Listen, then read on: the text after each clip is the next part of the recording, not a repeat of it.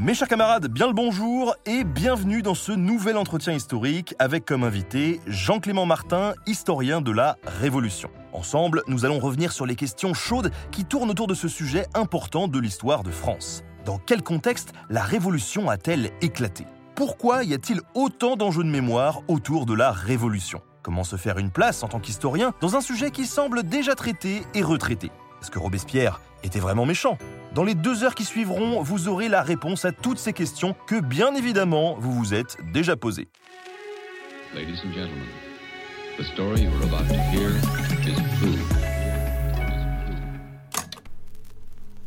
Mes chers camarades, bien le bonsoir. J'espère que vous avez la forme, hein, parce qu'on va partir pour deux heures, deux heures ensemble de live avec l'historien Jean-Clément Martin.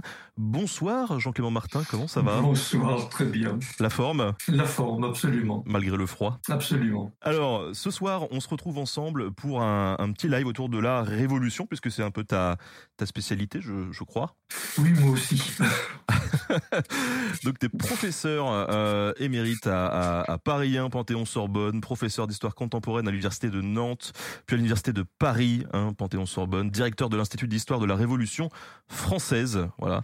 Et tu as euh, effectivement concentré ton, tout ton boulot sur la période révolutionnaire avec un, un on va dire un petit focus sur la Vendée, hein, notamment. Euh, on s'est Énormément d'années, oui, sur la Vendée, oui, absolument. Oui, oui, oui. on doit avouer qu'on s'est un peu inspiré de tes travaux pour euh, pour une vidéo, euh, juste un petit peu. euh, voilà, et euh, t'as sorti pas mal d'ouvrages. On va y revenir tout à l'heure. Et ce qui est ce qui est assez intéressant en fait dans dans ton profil et qui moi m'a m'a quand même beaucoup plu dès le départ, c'est que t'as quand même une, une belle approche de la vulgarisation. T'hésites pas à aller au charbon. Tu tu as déjà travaillé par exemple en tant que conseiller sur euh, Assassin's Creed euh, Unity à l'époque. Euh, tu as participé à quelques émissions de, vulgarisation avec des gens un peu inattendus comme Franck Ferrand ou dans Secret d'histoire aussi. Peut-être que tu pourras nous en dire quelques mots tout à l'heure. Est-ce que tu veux nous dire pourquoi t'en es arrivé ou comment t'en es arrivé un petit peu à la Révolution française? Euh, pour être franc, un peu par hasard, euh, je ne vais pas dire le contraire, parce que euh, lorsque j'ai commencé à, à vouloir faire de, des études d'histoire, vraiment des, des recherches en histoire, j'ai commencé par travailler sur les faillites. Euh, C'était il y a très longtemps, il y a plus de 40 ans, euh, sur les faillites avec euh, le roi Ladurie et les faillites au XVIIIe et surtout au XIXe siècle dans les Deux-Sèvres. Euh, et euh, donc une histoire économique ou plutôt une histoire sociale parce que ce qui m'a retenu tout de suite et ça je voudrais le dire parce que ce sera quelque chose qu'on va retrouver c'est que ce qui m'avait semblé important dans l'étude des faillites ce n'était pas que je comprenais mieux le fonctionnement des entreprises, que je comprenais mieux la, la situation économique d'une région ou du pays, mais que je comprenais mieux en revanche les relations qu'il y avait entre les négociants, les marchands, les entrepreneurs, les banquiers, et euh, que je suis arrivé à la conclusion que une faillite ne rendait pas compte d'un état économique financier d'un moment donné, euh, où bien sûr euh, ça jouait, mais ce qui comptait le plus, c'était l'insertion des individus dans des réseaux. Et que c'était bien ce jeu social, la façon dont la faillite était utilisée dans un réseau pour marginaliser quelqu'un, pour le punir, pour avertir les autres, il y a des choses qu'il ne faut pas faire, euh, qui me semblait important. C'est ce qui me semblait essentiel dans cette euh, histoire de la faillite, c'est la compréhension du rapport entre les individus euh, d'une époque donnée, et donc la nécessité pour l'historien qui travaillait sur ces gens-là de ne pas venir avec des idées qu'il apportait euh, trop brutalement, puisqu'il devait tenir compte de ce que ces gens faisaient et de ce que ces gens disaient euh, avec l'obligation aussi de ne pas croire ce qui était dit dans les archives. Quand on est dans un procès, quand on est dans un règlement de compte, euh, je dirais par principe, euh, on va chercher à euh, avoir le beau rôle, à mentir éventuellement, et faire de l'histoire, c'est d'abord ne jamais faire confiance aux gens qu'on lit, en ne les prenant euh, pas comme des enfants de cœur, en les prenant pour des gens très habiles, des gens qui possèdent aussi des connaissances euh, que l'on n'a pas 200 ans après, éventuellement. Donc on n'est pas capable de comprendre exactement ce qu'ils veulent dire. Et, et les faillites m'ont beaucoup, beaucoup appris. Bon, ça, j'ai commencé par ça. Euh, en histoire quantitative aussi, en utilisant les ordinateurs. Vraiment, c'était quelque chose qui me plaisait beaucoup.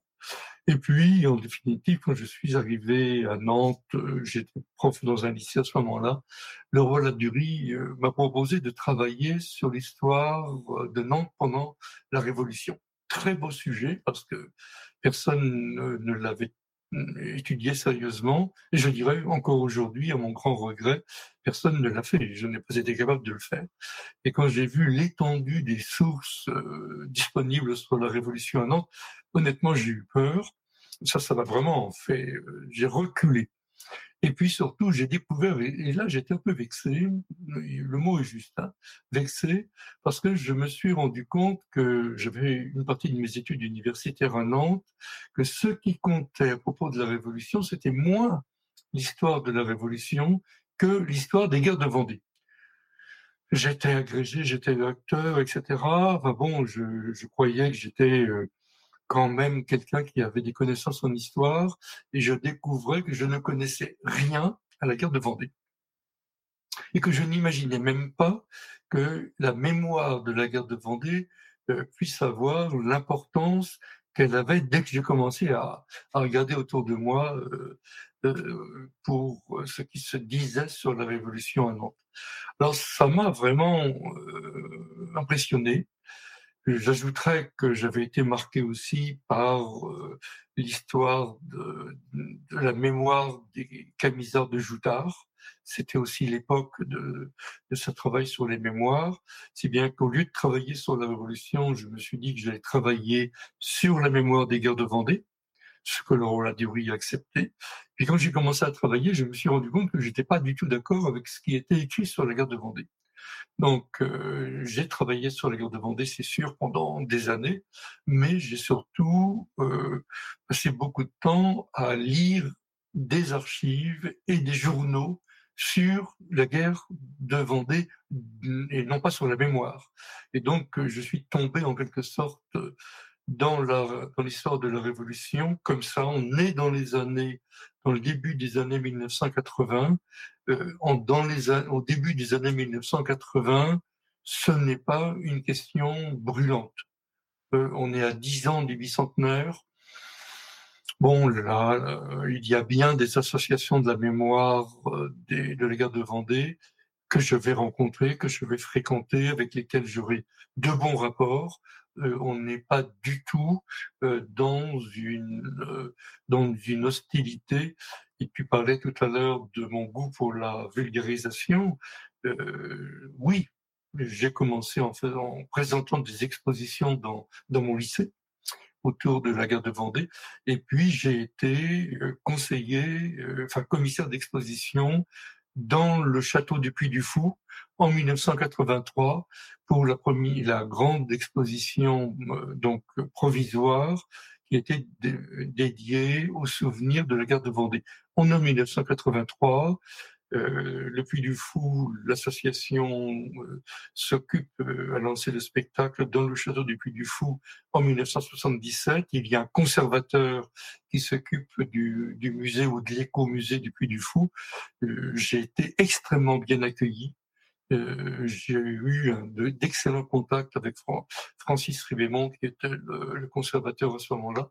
Et l'exposition m'a rendu aussi un très grand service parce que d'un seul coup, j'ai pu euh, voir, installer tout ce qui était les traces laissées dans les musées de toute la France euh, des guerres de Vendée, c'était prodigieux.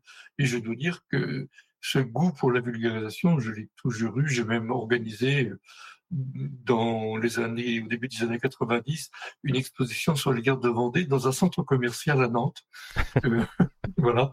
Donc, euh, oui, oui, non, non, mais je suis absolument certain et convaincu que ce, ce sont des choses qu'il faut faire euh, pour les autres, mais aussi pour soi.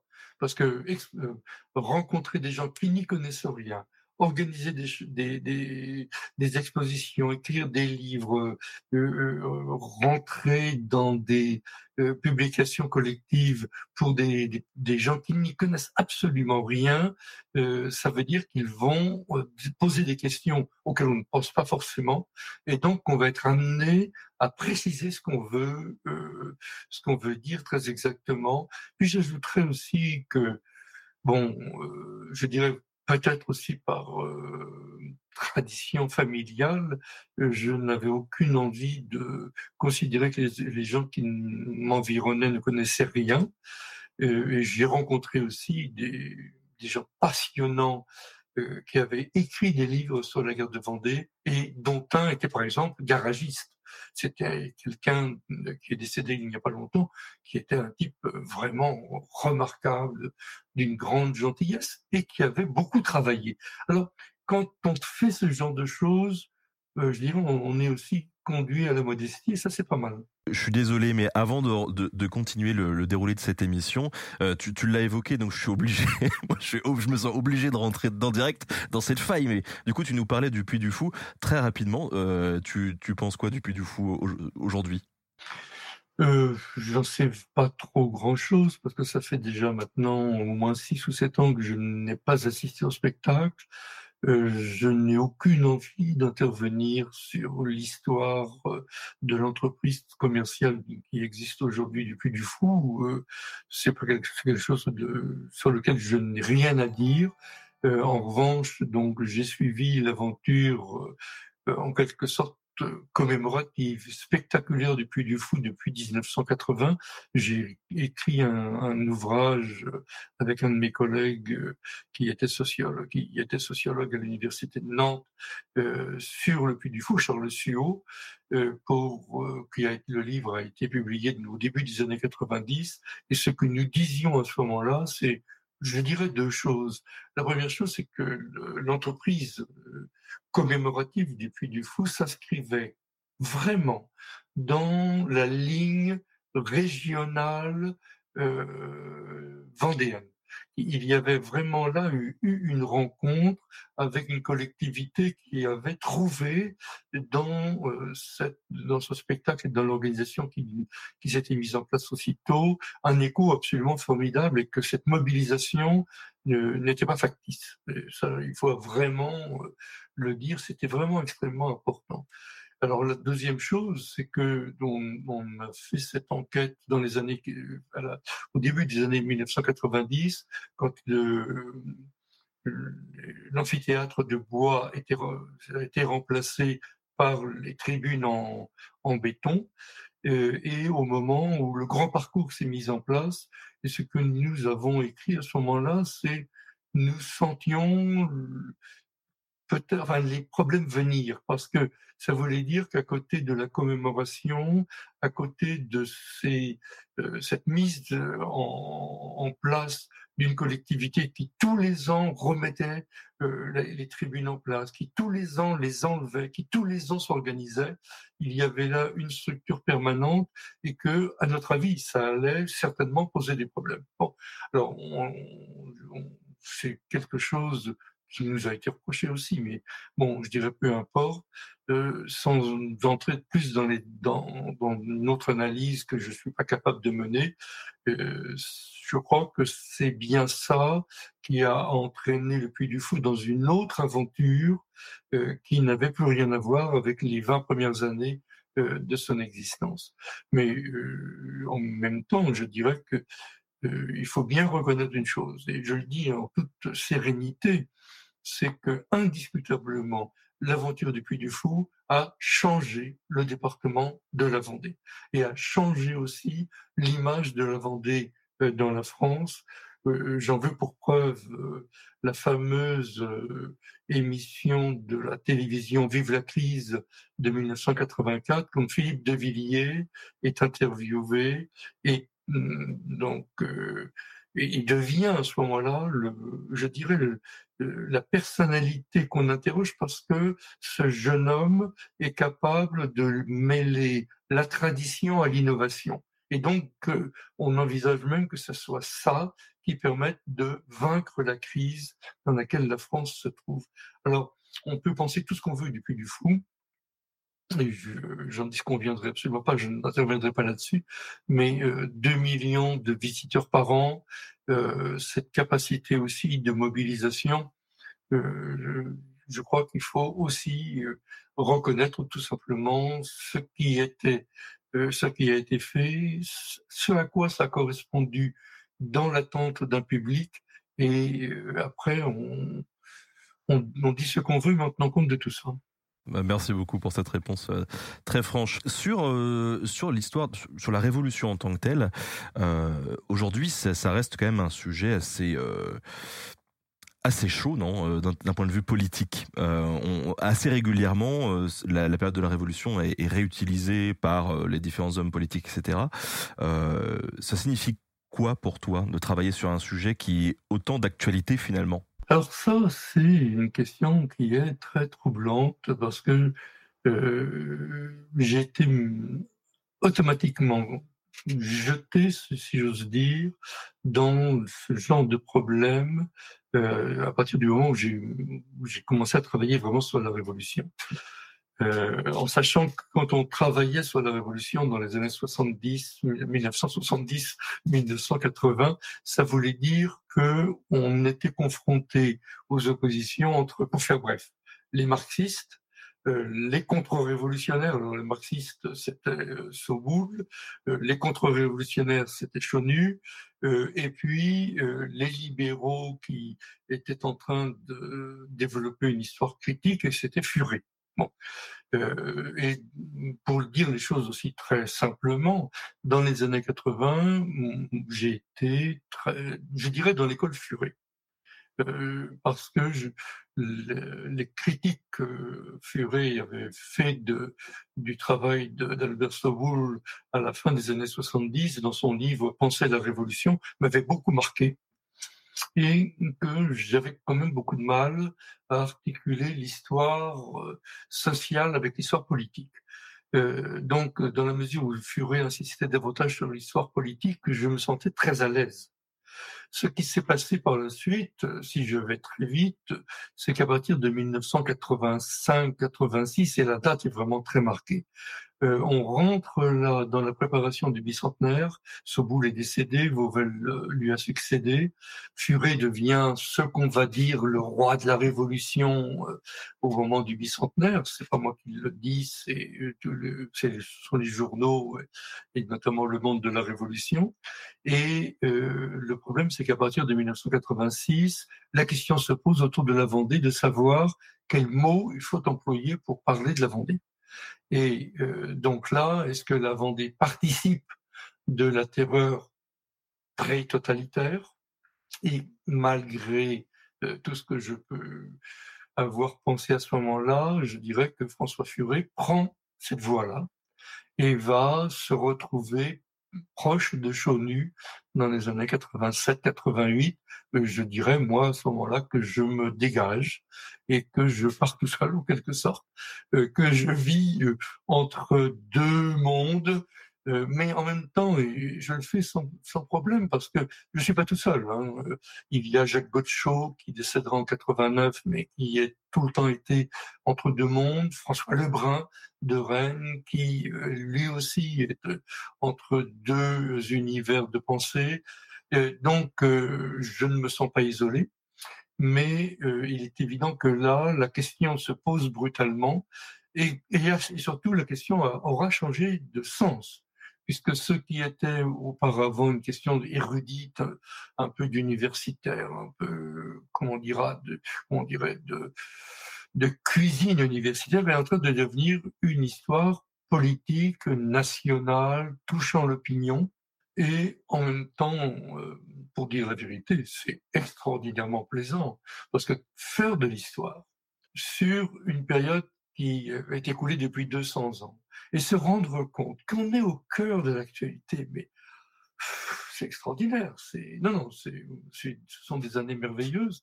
Euh, bon, en même temps, je travaillais sur l'histoire de la Vendée, si bien que lorsque, à la fin des années 80, je publie sur l'histoire de la guerre et je publie un livre sur l'histoire de la mémoire de la guerre. Et euh, donc je couvre 200 ans, mais euh, c'est quelque chose que je considère comme une chance. Euh, donc c'est parfois un peu conflictuel, un peu compliqué, je ne vais pas dire le contraire, euh, mais en même temps, c'est une chance absolument inouïe d'avoir été mêlé à cette mutation d'opinion et à l'obligation d'être continuellement à l'écoute euh, de, de l'évolution politique, de l'évolution sociale. Et ça, c'est fascinant. Non, j'ai eu beaucoup de chance. Mais c'est assez drôle d'ailleurs parce que on pourrait croire que euh, euh, cette période de la Révolution française, elle avait quand même été étudiée et ré ré réétudiée, et que ça aurait été compliqué de se faire un peu une place pour un en tant que chercheur là là-dedans.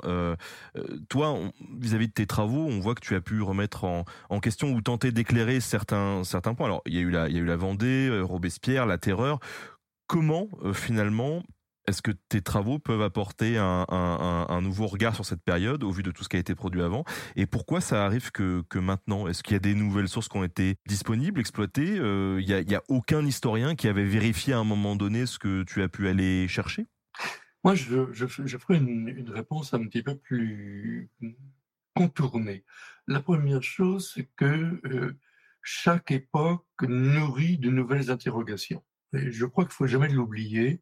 Euh, je voudrais prendre un seul exemple. Quand j'ai commencé à travailler en, histoire, je vais être très clair, je n'aurais jamais imaginé que je puisse travailler sur l'histoire des femmes en tant que telle. Je n'avais jamais imaginé que un jour je pourrais travailler sur l'histoire du genre. Euh, j'ai attendu les années 90 pour comprendre ce qui se passait euh, j'ai pas été plus malin que les autres, euh, et j'ai pensé qu'effectivement là il y avait une, euh, ouverture extraordinaire. Bon, pour prendre un autre exemple que qui m'a aussi beaucoup frappé, c'est quand on travaille aussi sur les Étrusques, ça peut paraître bizarre, mais si on se met vraiment à chercher des choses que personne n'a imaginées, on découvre aussi des, des, des, des, choses nouvelles sur les Étrusques. Donc euh, ça, c'est l'histoire euh, il y a la fameuse formule euh, l'histoire est toujours contemporaine, c'est en fonction de ce que nous vivons que nous interrogeons le passé. Et ça, c'est vraiment quelque chose de, tout à fait important. La deuxième chose euh, qui, moi, qui m'a frappé beaucoup, c'est lorsque j'ai commencé à travailler sur la, guerre en tant que telle. C'est je me suis rendu compte, et ça c'est quelque chose qui est très perturbant, que je lisais des petits événements, des petits faits, qui n'avait jamais été euh, juste là euh, euh, étudié, qui n'avait jamais même été cité. Et un exemple qui m'a beaucoup frappé, c'est pour avoir parlé dans un colloque d'un décret qui avait condamné les contre-révolutionnaires à, la mort, d'avoir en face de moi quelqu'un qui, qui me dit, avec toute l'autorité qu'il avait, que ce décret n'avait jamais existé. Et j'étais obligé de lui dire, écoutez, je suis désolé, mais je l'ai lu, je l'ai trouvé dans un journal. Et il a été obligé de, reconnaître que, avec toute la connaissance qu'il avait de l'histoire, il n'avait jamais eu l'occasion de rencontrer ce décret. C'est-à-dire que là aussi, il faut être modeste. Il faut vraiment être modeste. Commencer par dire que quand on trouve des choses qui sont contradictoires, il ne faut pas les balayer d'un revers de main. Il faut se dire, c'est contradictoire parce que je n'y comprends rien, je suis donc obligé d'aller chercher ailleurs. Et c'est comme ça que, je dirais, j'ai fonctionné un peu tout le temps. Et c'est comme ça que je suis arrivé aussi à cette euh, histoire à laquelle tu fais allusion, qui est de dire euh, que euh, finalement, la terreur n'avait jamais été mise à l'ordre du jour. Alors moi, c'est quelque chose qui m'avait toujours tracassé depuis euh, des années. Je n'arrivais pas à trouver la confirmation, mais bon, euh, je faisais confiance aux autres. Enfin, euh, quand des générations d'historiens ont, à peu près dit ça d'une certaine façon, on, pense qu'on peut, on va pas dire le contraire de ce qu'ils ont dit. Et puis, mais en même temps, je, n'arrivais pas à trouver les éléments. Et euh, c'est en, en, rencontrant, en rencontrant euh, donc à, la Sorbonne, Anne Simonin qui travaillait à ce moment-là sur sur son livre sur le déshonneur de la République, Françoise Brunel qui avait hum, travaillé pendant très longtemps avec Albert Soboul, que, et en, lisant et relisant Albert Soboul, pour qui j'ai une grande admiration, hein, se mettre bien d'accord là-dessus, c'est euh, l'érudition d'Albert Soboul est absolument extraordinaire et, euh, et, sa capacité de travail euh, était considérable. Et donc, en, le lis, en lisant et relisant son livre sur les sans-culottes, je me rends compte qu'il a escamoté la date du 5 septembre 1793 comme si finalement il n'avait pas osé dire ce qu'il avait vu ou ce qu'il n'avait pas vu.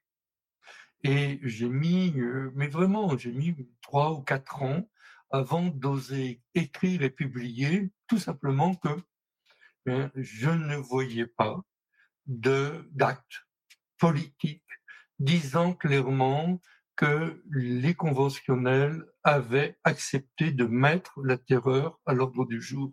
Et j'ai même été obligé de dire, et je dis bien obligé de dire que on avait dans certains journaux dit que la terreur était à l'ordre du jour, mais que précisément les conventionnels s'étaient bien gardés de prendre cette disposition juridique et que rien n'avait été fait en ce sens. Si bien qu'encore en décembre, un certain nombre de gens, mais des gens importants, le, le, général Roncin et même Danton se demandaient s'il ne fallait pas mettre la terreur à l'ordre du jour en décembre 1793, pardon.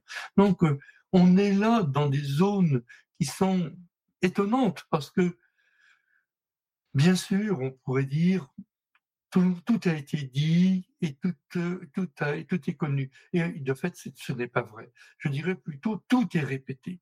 Et c'est bien ça qui pose problème, c'est-à-dire que nous sommes prisonniers non pas de ce qui s'est passé, mais de ce qui a été dit, de ce qui a été répété, de ce qui est débattu euh, par euh, les historiens, par les mémorialistes, par l'opinion, et nous ne voyons plus quand nous faisons des recherches, nous n'avons plus la naïveté de regarder avec un œil complètement neuf les faits que nous étudions.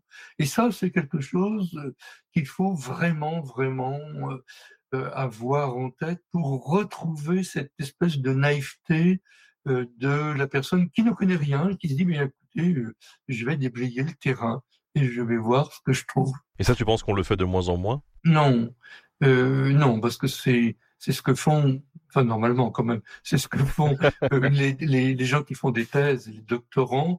Euh, ce que je dirais en revanche, c'est que une fois que ces doctorants ont eu la chance de devenir des universitaires, ils sont pris par tellement de travail et tellement de charges euh, administratives euh, qu'ils n'ont pratiquement plus le temps d'aller euh, sur, le terrain des archives ou dans la lecture de la presse, et qu'à partir de ce moment-là, ils, se mettent à euh, recopier ou à discuter ou à gloser sur ce qui a déjà été fait et dit, et qu'il faut être, comme je suis, retraité pour avoir le temps libre me permettant de, de retrouver cette liberté du chercheur.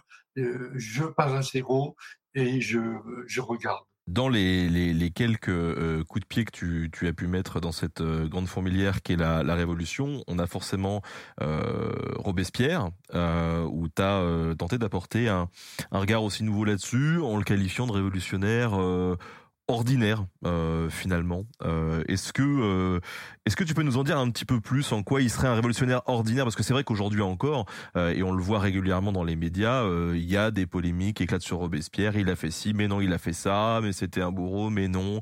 voilà, c'est c'est intéressant comme figure. Oui, écoutez, là, je, veux dire, pour moi, c'est la chose est, relativement simple. C'est que là aussi, si on est un peu naïf, qu'est-ce qu'on voit? On voit, pour prendre tout simplement, je dirais les choses par la fin. Euh, contre Robespierre, le 8 Thermidor euh, euh, intervient à la Convention pour, en quelque sorte, dire qu'il a raison et que tous les gens qui se sont opposés à lui euh, sont euh, des, des, des, traîtres qui vont passer un sept quart d'heure le lendemain. Euh, il y a une opposition contre lui qui devient immédiatement considérable et qui, le 9 Thermidor, fait que on va lui l'empêcher de prendre la parole, on va le mettre en accusation, il ne pourra pas se défendre et qu'il sera guillotiné le lendemain. Alors moi, je veux bien tout ce qu'on veut, mais si Robespierre avait été l'homme le plus puissant de la Convention, si Robespierre avait eu vraiment cette aura et cette puissance politique et militaire, écoutez, écoute, là, les choses se seraient passées différemment. Euh, il aurait euh, mobilisé derrière lui les sans-culottes, il n'a pas pu le faire, il n'y a pas eu de soutien, il a donc été éliminé, tout simplement parce qu'il s'est engagé dans une procédure qu'il n'a pas contrôlée. Donc, euh, on n'a pas affaire à un dictateur, on n'a pas affaire à un tyran, on n'a pas affaire à quelqu'un qui a pris le pouvoir un pouvoir absolument considérable sur euh, ses pairs, c'est le contraire.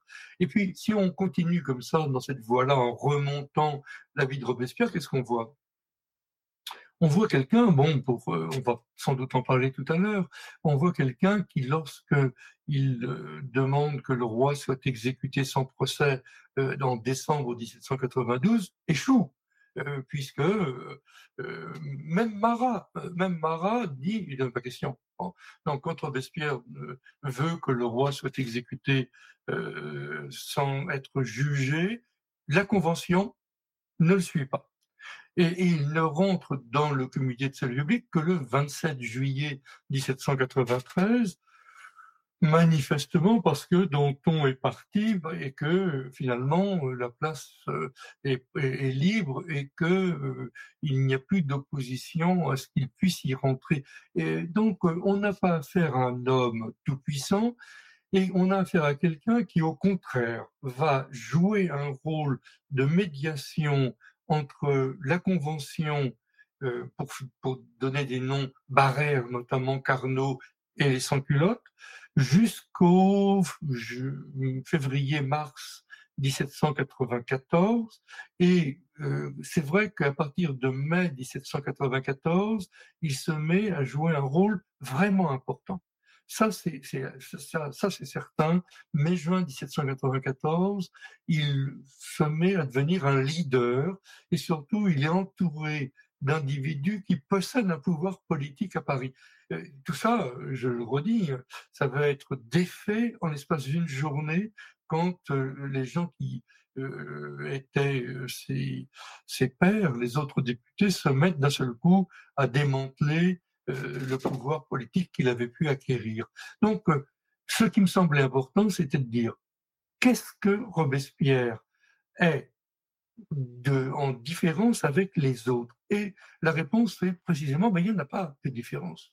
C'est ça qui me semblait important de dire, c'est que Robespierre, euh, une partie des idées de Robespierre, c'était des idées qu'ils avaient en commun avec Pétion, euh, donc un Girondin, avec Barère, euh, avec Billot-Varenne, euh, là donc beaucoup plus proche des sans-culottes. Donc on a on a affaire à quelqu'un qui en, quelque sorte, s'est fait progressivement en passant de groupe en groupe. Mais ce qui me semblait important, c'était de dire deux choses. La première chose, c'est que il n'était pas différent ni dans sa formation, ni dans beaucoup de ses opinions euh, de, tous les autres députés qui l'entouraient. Euh, il n'était pas non plus quelqu'un qui avait un pouvoir sur l'opinion comme Marat. Enfin, c'est quelqu'un qui, de ce point de vue-là, était aussi euh, en retrait par rapport à Danton, qui avait un pouvoir absolument considérable. Ça, c'était la première chose. Puis la deuxième chose, beaucoup plus grave, beaucoup plus importante, c'est que ce qui s'est passé, c'est que au lendemain de sa mort, on a dit de Robespierre qu'il était un dictateur. Ça, c'est Barrère. Barrère, dès le lendemain, parle du dictateur et du tyran. Et puis un mois après, exactement, c'est un une des personnes qui a été vraiment de ses adversaires taliens qui, lui, dit Robespierre est terroriste. Robespierre a créer la terreur. Et donc là, d'un seul coup, Robespierre devient quelque chose que aucun autre euh, aucune autre personnalité importante de la Révolution qui a été exécutée euh, n'est devenue et devient le symbole d'une période qu'il faut faire disparaître.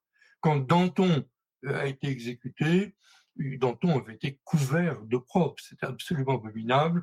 Quand les Girondins ont été mis à mort, c'était la même chose. Mais finalement, euh, les Girondins d'abord, même les sans-culottes après, et puis les Dantonistes enfin, on n'avait pas fait d'eux les, en quelque sorte, les symboles d'une période qu'il fallait balayer. En revanche, au lendemain de la mort de Robespierre, d'abord on exécute une centaine de personnes qu'on va dire robespierristes.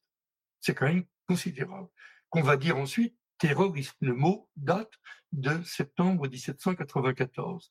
Et là, d'un seul coup, autour de Robespierre, se nouent des légendes, se crée une explication générale pour dire la révolution violente a été détournée par Robespierre et ça s'appelle la terreur et c'est Robespierre qui en est devenu, qui en a été l'instigateur et le maître. Or, ça, ça date très exactement d'août 1794 jusqu'à décembre 1794.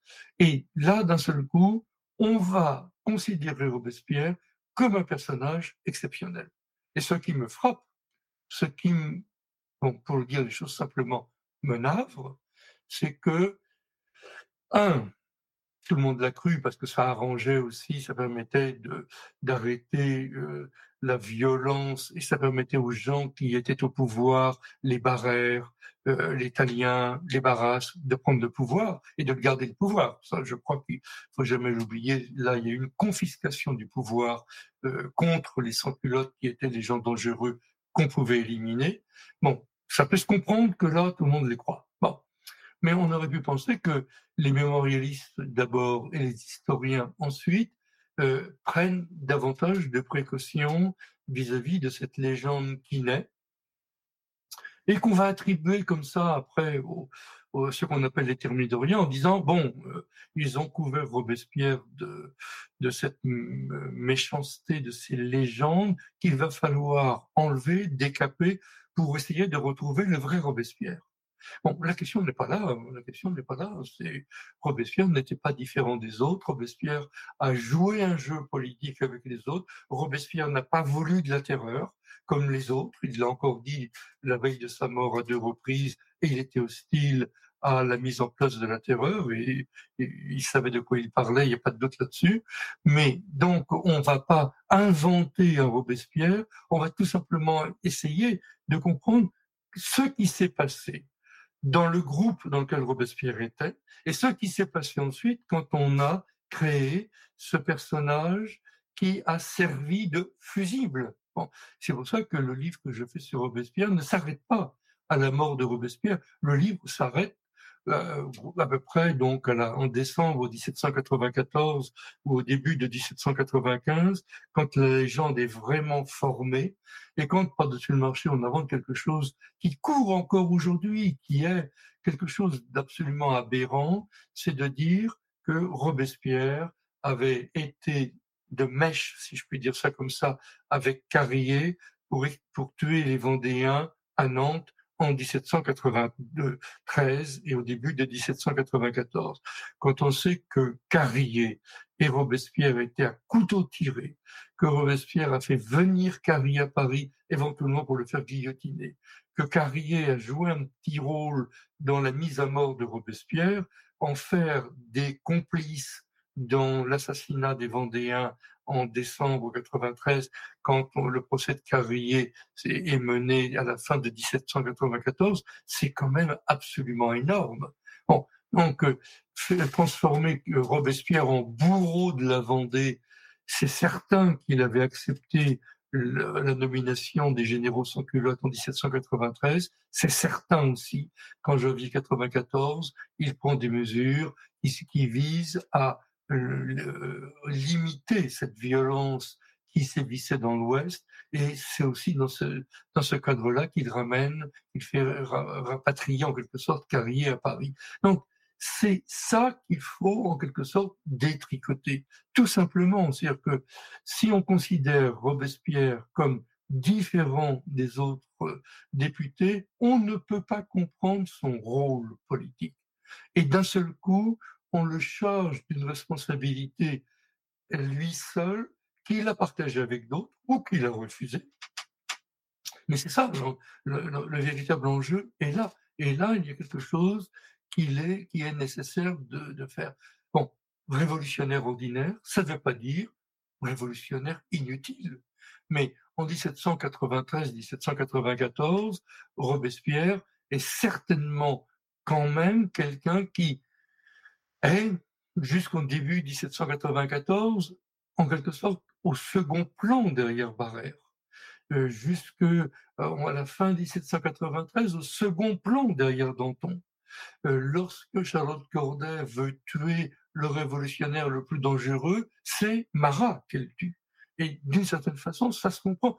Ce n'est pas une accusation contre Robespierre, c'est tout. Euh, je ne suis pas, de ce point de vue-là, robespierriste. Je ne suis pas non plus anti-robespierriste. Enfin, je dirais, c'est pas une question qui m'intéresse.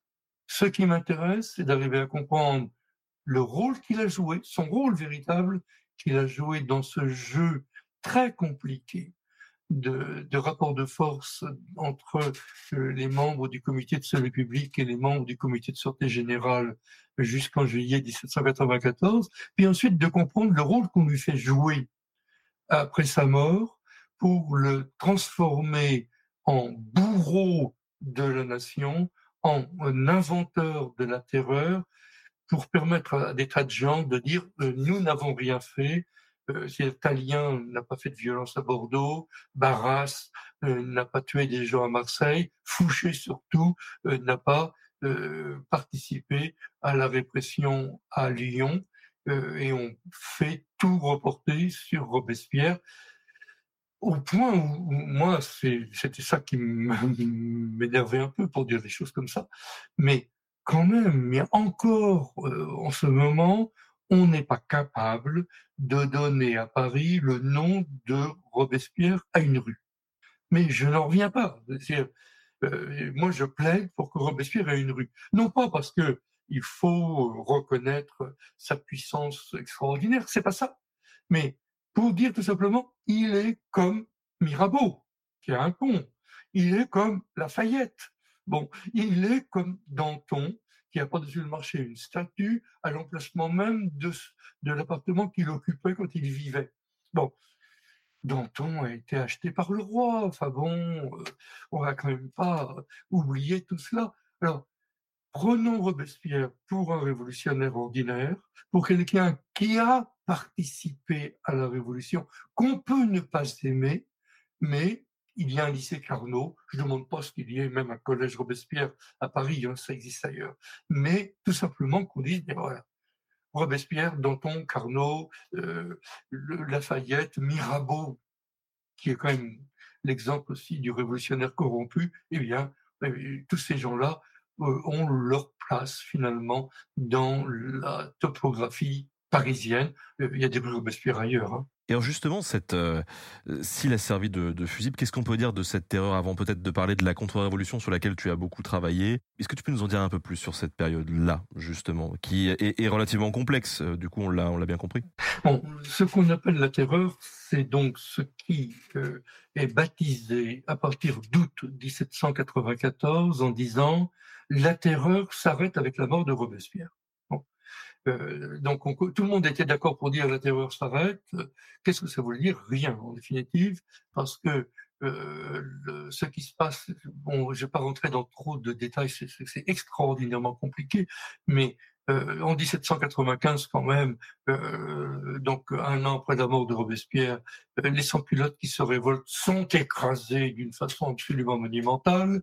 En septembre 1795, euh, les royalistes qui se révoltent sont écrasés d'une façon là aussi tout à fait remarquable. En 1797, on en remet, si j'ose dire, une couche sur les royalistes. Et puis, euh, entre 1797 et 1799, il y a de très très nombreuses villes en France qui sont mises en état de siège, des régions qui sont soumises ou à l'exécution militaire parce que euh, il y a tout simplement des contre-révolutionnaires ou des brigands, comme on les appelle encore, euh, qui sont en lutte contre la République, notamment dans le sud-est de la France.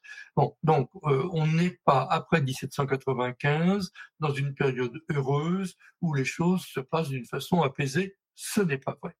Ce qui s'est passé avant 1794, donc, c'est bien effectivement une montée de la violence qui avait quand même commencé en 1789, même en 1788.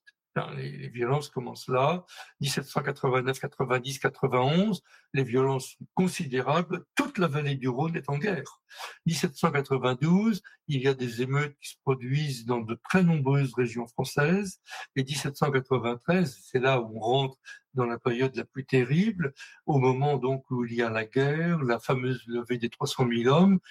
Si on le dit d'une façon rapide, c'est un quart, un cinquième de la France rurale qui se soulève contre la Convention.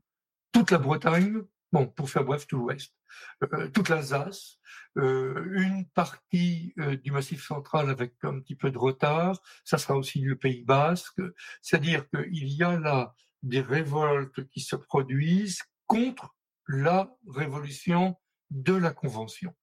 Ce qui se produit en revanche, et ça c'est tout à fait étonnant, c'est que toutes ces révoltes paysannes sont écrasées au bout d'un mois, un mois et demi, sauf une, c'est le sud de la Loire, qu'on appelle la Vendée, et dans laquelle les députés envoient des troupes qui sont mal commandées, qui sont rivales, qui euh, échouent systématiquement pour des raisons sur lesquelles on pourra revenir, Bon, je dire, on peut passer là-dessus. Non, on est rentré là dans, des problèmes politiques qui font que euh, la Vendée devient un problème au niveau euh, de la convention entre les députés et que ça permet de comprendre que cette violence monte, monte partout, mais qu'elle monte euh, dans, dans l'automne 1793 dans l'ensemble de la France parce que c'est euh, euh, des révoltes qu'on appelle fédéralistes. Je j'en dirai rien à Caen, à Bordeaux, à Lyon.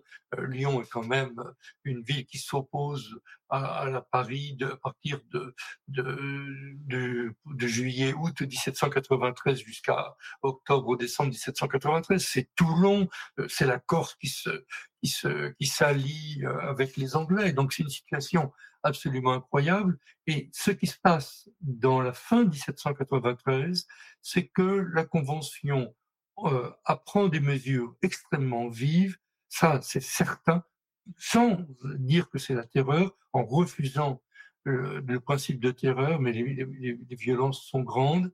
Et surtout, pour ce qui se passe au sud de la Loire, la Vendée laisse euh, agir les armées sans culottes pratiquement sans contrôle. Donc l'automne 1793, c'est le moment de la plus grande violence. Et ça, c'est vraiment quelque chose qu'il faut bien comprendre. C'est une violence militaire partout qui est absolument euh, abominable.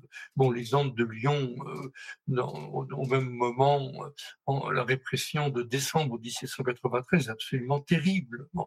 Et ce qui se produit à partir de janvier, février 1794, Barère, et Robespierre notamment, font arrêter ces violences provinciales, euh, obligent les députés qui en sont responsables à revenir à Paris, ces fameux, le trio infernal, euh, Barras, Talien, Fouché qui reviennent, c'est euh, Carrier ensuite, et tout est centralisé à Paris pour que euh, la Convention contrôle cette violence-là. Alors ce qui se passe en Vendée en revanche, pendant deux mois, on va laisser un général qui est particulier sur lequel encore on peut se poser beaucoup de questions parce qu'il est difficile à comprendre, c'est Turo, qui va lancer des colonnes incendiaires qu'on appelle aujourd'hui les colonnes infernales, qui vont ravager une partie de la Vendée pendant un mois et demi, deux mois. Et là, vraiment commettre des massacres. On est là vraiment dans, mais on est dans une autre, un autre moment de cette révolution. C'est devenu contrôlé par Paris Et à partir de mars-avril 1794, euh, il y a quelque chose qu'on oublie régulièrement, mais que je veux rappeler parce que c'est tellement énorme que personne n'arrive à y croire. Turot est dessaisi de son pouvoir en Vendée et la Convention décide de parler des Vendéens et je, je le dis euh, en toute sérénité sans me tromper sur les mots, en disant des, Vendéens qu'il s'agit de frères égarés. C'est-à-dire qu'à partir d'avril-mai 1794, la Convention cherche à une politique d'amnistie vis-à-vis de la Vendée, et cette politique-là va, va durer tout le, toute, toute l'année 1794 pour déboucher en 1795 sur la paix avec les Vendéens. C'est-à-dire qu'on est passé là alors même que Barère et Robespierre sont au pouvoir, hein, je pense, je, le redis, on est passé là dans un changement complet de politique.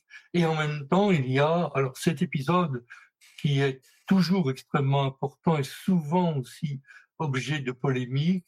Donc, dans l'été juin 1794, la fameuse loi de Prairial, qui depuis à peu près une centaine d'années, une centaine d'années seulement, on est qualifié de loi de grande terreur, qui est décidée par Robespierre, qui dit de, de renforcer le pouvoir du tribunal révolutionnaire et euh, de permettre au comité de salut public surtout de contrôler l'envoi des suspects au tribunal révolutionnaire.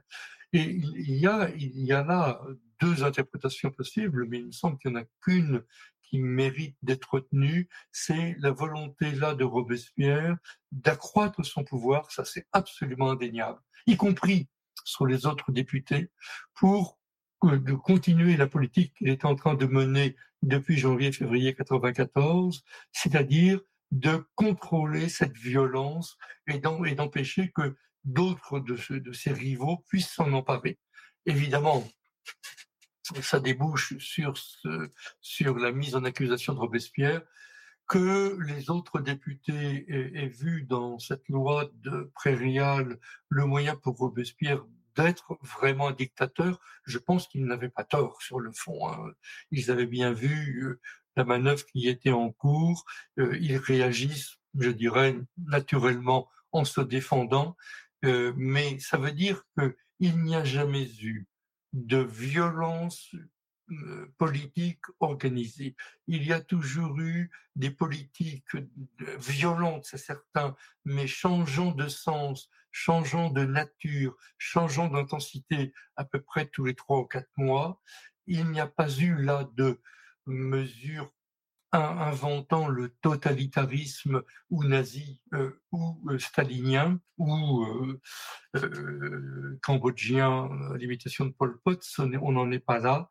on est dans des jeux politiques qui sont déterminants dans cette création de la violence. Oui, c'est là, je pense qu'il faut aussi qu'on qu'on aborde ce, point-là parce que c'est important de pas de pas l'écarter. Souvent sur ce sujet-là, on, oppose souvent justement tes, travaux à ceux de Reynald euh, Secher, euh, qui euh, lui qualifie ce qui s'est passé de génocide justement. Oui, alors ça c'est une histoire qui est extraordinairement ancienne. Euh, ça date précisément des années 1980, puisque la thèse de Séché est publiée en 1986. Euh, moi, je soutiens en 1987. Alors, c'était quelque chose qui était quand même assez étonnant, puisque Séché, en 1986, dit euh, ce qui s'est passé en Vendée est un génocide, et il calcule que les armées de la République ont tué à peu près 100 000 personnes. Euh, un an après, euh, moi, je propose un chiffre qui est le double en disant il y a eu au moins 200 000 euh, personnes qui ont disparu pendant les guerres de Vendée, mais ce n'est pas un génocide. parce que il, je, je l'accuse effectivement d'avoir mal calculé, d'avoir sous-estimé les chiffres de population. Ça, c'est une chose. Et je l'accuse aussi, deuxième chose, d'avoir pris des déclarations qui étaient venant de, n'importe quel révolutionnaire, de les prendre pour argent comptant, sans euh, aller vérifier tout simplement la politique suivie par un gouvernement. Qu'il y ait eu des tueurs, Qu'il y ait eu des déclarations absolument terrifiantes sur la Vendée, c'est une évidence. Mais ce qui compte lorsqu'on veut savoir s'il y a eu effectivement euh, des mesures politiques prises qui permettent de parler de génocide, c'est qu'il faut qu'il y ait des mesures qui étaient entérinées par les gens qui sont au pouvoir à ce moment-là. Et s'il n'y a pas d'acte posé, s'il n'y a pas de définition précise aussi du groupe que l'on veut exterminer, euh, il me semble qu'on ne peut pas parler de génocide. Alors pour faire bref, parce que la question est extraordinairement compliquée, c'est on constate, pour faire pour aller très vite, hein, on constate malgré tout que s'il y a eu des mesures qui ont été précises août 1793 notamment, on demande, et là c'est Barrère qui le dit, qu'il faut exterminer, je dis très précisément, les brigands de la Vendée. Et qu'il faut mettre euh, hors de, de la région les femmes, les enfants, les vieillards.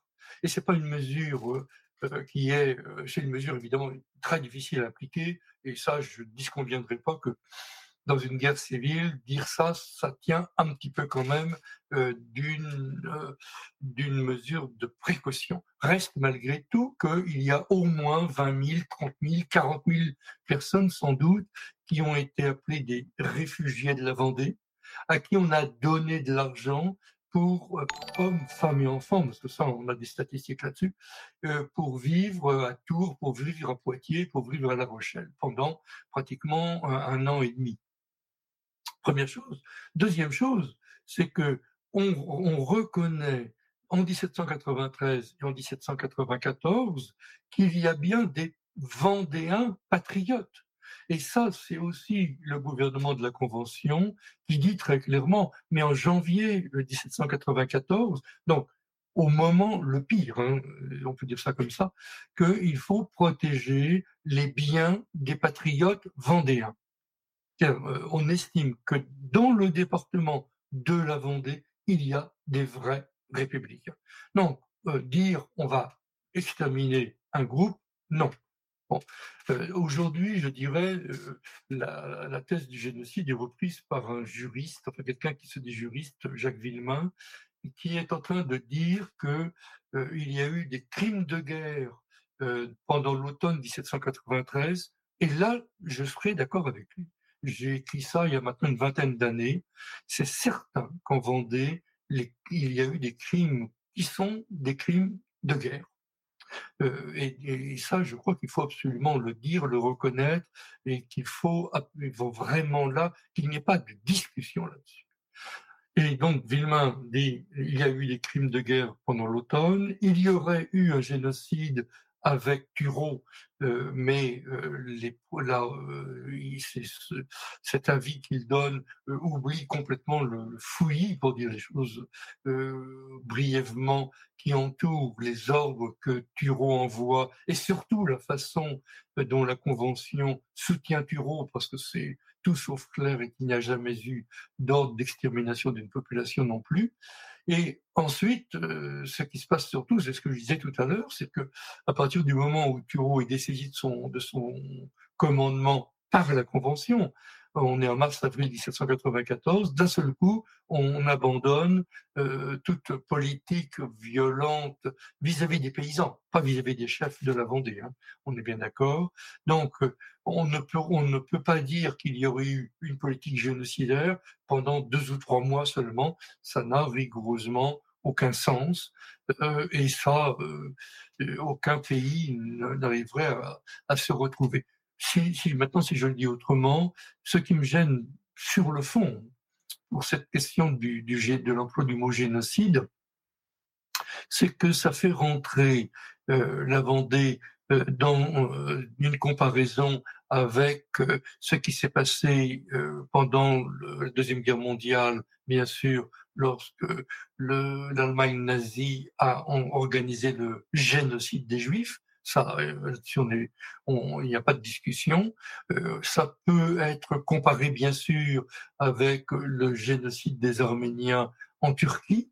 Bon, et que ça fait donc rentrer là la Vendée dans un grand moment, en quelque sorte, où ce mot génocide est employé par des groupes qui, peut-être d'une certaine façon aussi, veulent minorer l'originalité du génocide des Juifs euh, et euh, en quelque sorte là euh, réécrire l'histoire mondiale en mettant par amalgame tous les totalitarismes ensemble et donc en incluant la Révolution française comme un régime totalitaire et là, je n'invente rien. Ça, ça nombre d'écrits vont dans ce sens-là. Euh, c'est Robespierre, euh, c'est Staline, c'est Pol Pot, et Dieu sait si on a trouvé cette comparaison. Euh, c'est un petit peu moins souvent, mais enfin, je pense que ça va revenir. Planning for your next trip? Elevate your travel style with Quince. Quince has all the jet-setting essentials you'll want for your next getaway, like European linen, premium luggage options, buttery soft Italian leather bags, and so much more and it's all priced at 50 to 80% less than similar brands. Plus, Quince only works with factories that use safe and ethical manufacturing practices. Pack your bags with high-quality essentials you'll be wearing for vacations to come with Quince. Go to quince.com slash trip for free shipping and 365-day returns. Ce qui est intéressant, c'est que bon, toi, tu as travaillé sur cette figure de Robespierre-là. Est-ce qu'il y a, selon toi, il y a d'autres euh, figures qui mériteraient qu'on qu s'y attarde un, petit peu, un petit peu plus? Est-ce que tu aimerais voir d'autres figures de cette révolution être un peu plus euh, euh décortiquées? Est-ce que toi, tu as prévu de travailler sur d'autres personnalités au hasard pour faire plaisir à notre camarade Istoni, qui a une, chaîne d'histoire qui a fait une grande série sur la Révolution française? Est-ce que tu as prévu de travailler sur Bertrand Barrère? Voilà. J'ai envisagé, mais bon, euh, une collègue a travaillé sur Bertrand Barrère ici. C'est un homme extrêmement compliqué. Euh, je pourrais presque lancer une, une, une annonce nationale. Euh, les archives personnelles de Bertrand Barrère appartiennent à une grande famille qui n'a pas ouvert ses archives. Je suis vraiment intéressé Barrère est un personnage central, peut-être le personnage le plus important euh, de la Révolution, mais il y en a d'autres. Euh, moi, j'étais, je suis fasciné par quelqu'un qu'on connaît très peu, c'est euh, Vadier, qui est vraiment une personnalité méconnu, mais qui est l'homme fort du comité de sûreté générale, qui est un homme euh, fascinant. Euh, mais je suis aussi euh, fasciné par Brissot, qui est toujours pris pour un imbécile, ce Girondin que Robespierre ridiculise un peu d'une certaine façon et qui meurt courageusement. mais Brissot était un vrai révolutionnaire. Brissot était un, polyglotte, était un révolutionnaire qui était allé aux États-Unis, qui était allé en Angleterre, qui, qui a vraiment eu une carrière extraordinaire. Et puis, ben, j'ajouterais aussi que, euh, mais je ne le ferai pas parce que c'est tellement compliqué. Euh, il faudrait reprendre aussi la ville Louis XVI.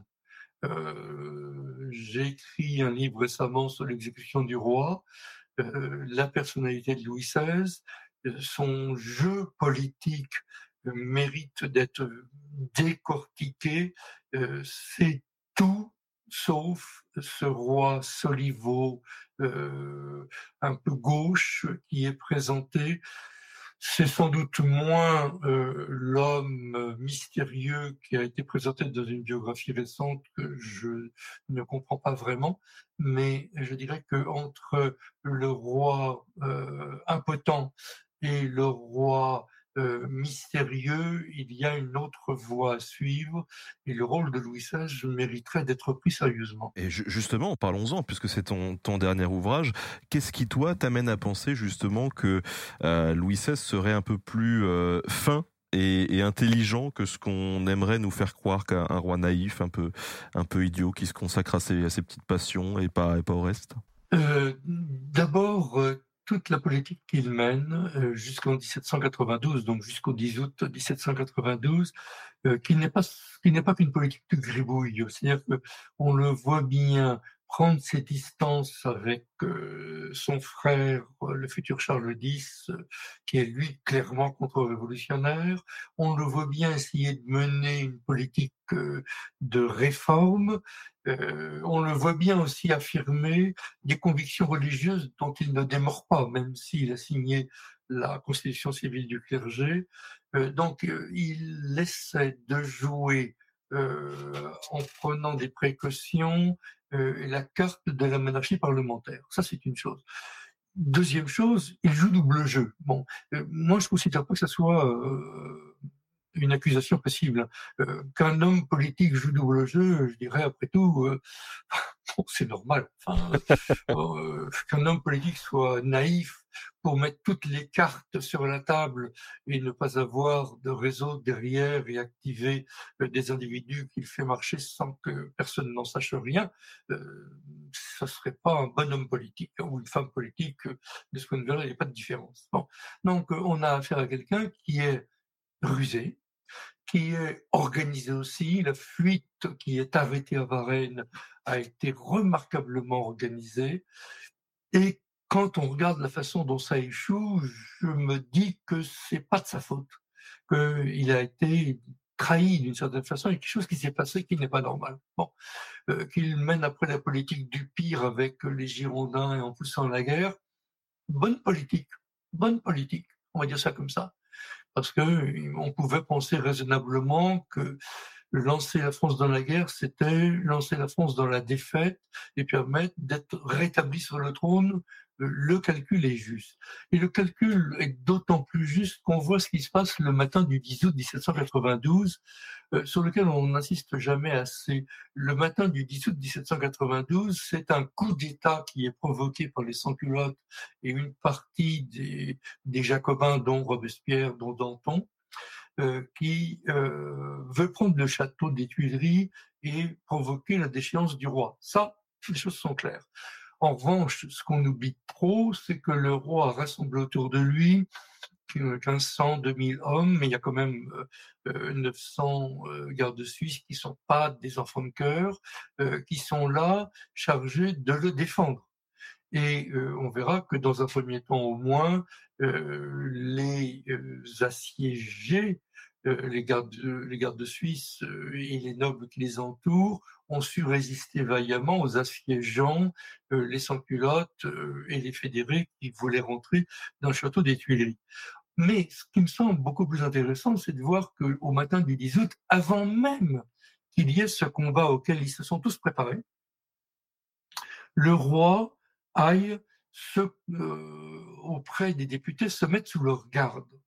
Et il ne va pas auprès de n'importe quel député, il va auprès des euh, gens de l'Assemblée législative qui sont restés et qui sont des Girondins pour l'essentiel, et des Girondins qui acceptent la présence du roi et qui, pour dire les choses simplement, euh, pour moi, attendent tout simplement l'issue du combat. Ils attendent de savoir si ils vont se mettre du côté euh, des Jacobins et des sans-culottes, ou s'ils vont se mettre du côté du roi, en attendant que les ennemis qui euh, vont arriver à Valmy, parce que on est au 10 août, euh, les armées autrichiennes et prussiennes sont à 3-4 jours de Paris, c'est tout. Et normalement, il n'y a pas véritablement d'armée pour les arrêter.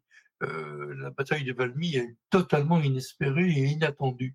Donc, euh, il me semble que là, il y a un calcul qui est en place euh, et un calcul qui est déjoué parce que les Girondins vont se retrouver perdants à tout point de vue parce que les sans-culottes vont gagner, pire que ça, les sans-culottes vont s'imposer et les sans-culottes vont imposer leur contrôle sur la destinée du roi.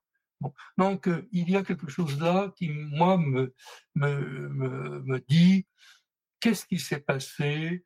Euh, Le roi n'est pas venu par hasard. Il y a des liens avec un ministre de la, de la marine qui était girondin.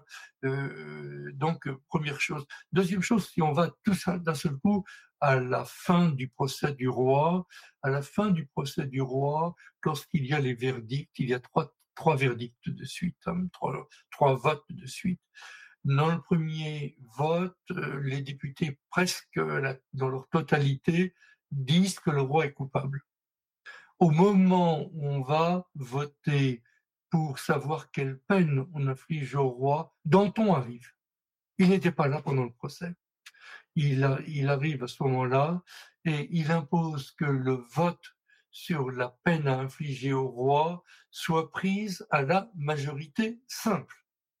Alors que tout euh, le code pénal impose que lorsqu'il s'agit d'une peine de mort, que ce soit à la majorité des trois quarts. Donc, il y a quelque chose qui se passe là, qui est du fait de Danton, et euh, ce qu'on sait, parce que l'historiographie, euh, je ne la néglige pas, et puis il y a des, traces euh, chez les banquiers espagnols, chez les banquiers français. Ce qu'on sait, c'est que Danton a été certainement approché pour parler en faveur du roi. Or, là, d'un seul coup, lorsqu'il arrive donc tout à fait à la fin du procès, d'un seul coup, il impose cette majorité simple, c'est-à-dire qu'il prend effectivement une position hostile au roi et pour la mort du roi. Le résultat, quand même, et ça, faut, on ne peut pas l'oublier, c'est que la décision de l'exécution du roi se prend avec 26 voix de majorité, euh, dont une trentaine de Girondins. Bon, ce qui veut dire là que tout le monde le savait que le, scrutin serait extraordinairement serré et le rôle que dont on joue à ce moment-là, sans compter avec tout ce qu'on sait auparavant de lui, euh, on peut quand même aussi se demander s'il n'y avait pas effectivement un complot, des arrangements, euh, et ça pourrait aussi, aussi éventuellement expliquer que le roi ait été aussi remarquablement, je dirais, flegmatique. Il est certain que lorsqu'il va être exécuté le 21 juin, il a une force, le 21 juin, le 21 janvier 1793, le roi a une force de caractère extraordinaire. Il, en impose à tout le monde. Euh, au moment de, l'exécution, son calme euh, est sidère littéralement euh, tout le, bourreau et sidère tous les révolutionnaires présents. Même Hébert, qui le déteste, va le reconnaître. Mais euh, en même temps, euh, est-ce qu'il ne faudrait pas voir aussi euh, dans l'attitude du roi jusque-là la certitude qu'il a aussi un courant, qu'il dispose d'une opinion au sein de la Convention, d'une opinion qui est capable de négocier son emprisonnement dans l'attente de jours meilleurs et dans l'attente de l'élimination des sans parce que la question est bien là. Ça, c'est une question qu'on ne pose jamais. les sans-culottes sont intervenus à partir de 1792 dans l'histoire de la Révolution. Ils en ont été, en éjectés en 1794 par Robespierre d'abord, jamais l'oublier, et puis ensuite par Talien euh, à la fin, au début 80, 1795. Il y a les sans-culottes, la question est de savoir quand on peut s'en débarrasser. Je le dis d'une façon un peu brutale. Bon, là, il fallait, c'était pas la peine d'être grand clair pour comprendre que l'avenir de la révolution se jouait là. Et de ce point de vue-là, il me semble que la politique du roi peut peut-être être révisée autrement. La compréhension des alliances du roi avec des courants qui sont prêts à euh, avoir des accords avec lui, des accords politiques euh, de réforme avec lui, il me semble qu'il faut aussi envisager les choses comme ça. Je n'ai pas de preuves. Il n'y en aura peut-être jamais, mais il me semble que c'est quelque chose qu'il faut euh, envisager pour tout simplement éviter d'être aveugle sur des choses qu'on ne comprend pas parce qu'on ne veut pas les comprendre. Et là, en l'occurrence, il y a des points d'interrogation qui sont véritablement très lourds. Et tu penses du coup que jusqu'au dernier moment, il aurait pu être persuadé qu'il allait avoir une intervention ou quelque chose ou... Politique, sûrement. Son sort se joue à très peu. Euh, et là, euh, une partie des gens qui ont voté contre la peine de mort sont des gens qui sont vraiment euh, hostiles à l'utilisation de la mort politique en politique, ou même de la peine de mort dans un jugement. Je pense à quelqu'un comme Condorcet, on ne peut pas l'accuser de lâcheté, et on ne peut pas l'accuser non plus de manquer de principe. Euh, et là, il, il, Condorcet était vraiment hostile à la peine de mort. En revanche, pour un certain nombre de députés girondins ou ceux qu'on appelle euh, du Marais ou de la Plaine, qui étaient des vrais républicains, hein, ne les prenons pas pour des, modérés euh, un peu royalistes, ils ne l'étaient pas. Mais c'était des gens qui étaient euh, des, des républicains attachés à des principes et hostiles à la poursuite de la révolution. C'est quelque chose qui, moi, qui me semble absolument essentiel. On confond régulièrement République et Révolution. Le sens du livre que je viens de publier, c'est l'inverse. C'est de dire, euh, il y avait bien des courants qui voulaient la République, mais qui voulaient arrêter la Révolution. Et il y avait des courants qui voulaient la Révolution en changeant de République. Et ce qui se passe avec la, au moment du procès du roi, c'est cette rencontre conflictuelle entre deux courants euh, qui sont en train de se former, euh, qui ensuite deviendront les Girondins et les Montagnards, mais, euh, mais avec c'est la pression des sans-culottes derrière, qui eux veulent une révolution qui se prolonge, notamment une révolution sociale. Ils n'y arriveront pas. Aucun groupe, même les montagnards, n'acceptera de rentrer dans une révolution sociale cohérente. Donc on est bien là dans des enjeux qui sont considérables et c'est bien, il me semble, cette, cette opposition-là qu'il faut scruter, qu'il faut examiner pour voir derrière l'unité qu'on prêtera à la révolution, le jeu des rivalités, euh, le jeu des calculs, et une fois qu'on est rentré dans ces, jeux politiciens, alors je sais bien que ça c'est pas c'est pas joli, je suis d'accord. Hein. Les jeux politiciens, c'est jamais accepté. Mais on ne fait pas de politique sans jeu politicien. Ce n'est pas possible non plus. il faut arrêter d'être naïf là-dessus. Hein. Il faut accepter ça. Et euh, je le dis autrement, quand euh, quand je vois ceux qui vont citer les discours de Robespierre ou de Saint-Just en, insistant sur les principes qui sont émis, euh, j'ai envie de leur dire tout le temps, ok, ok, vous avez raison, mais regardez ce qui sort, ce qui est le résultat de ces discours qui invoquent des principes très élevés, très compliqués. C'est en général des mesures très précises. Alors, ne soyons pas dupes, tout le monde parce qu'il euh, n'y a pas que Robespierre et Saint-Just qui ont des principes comme ça aussi élevés et aussi compliqués.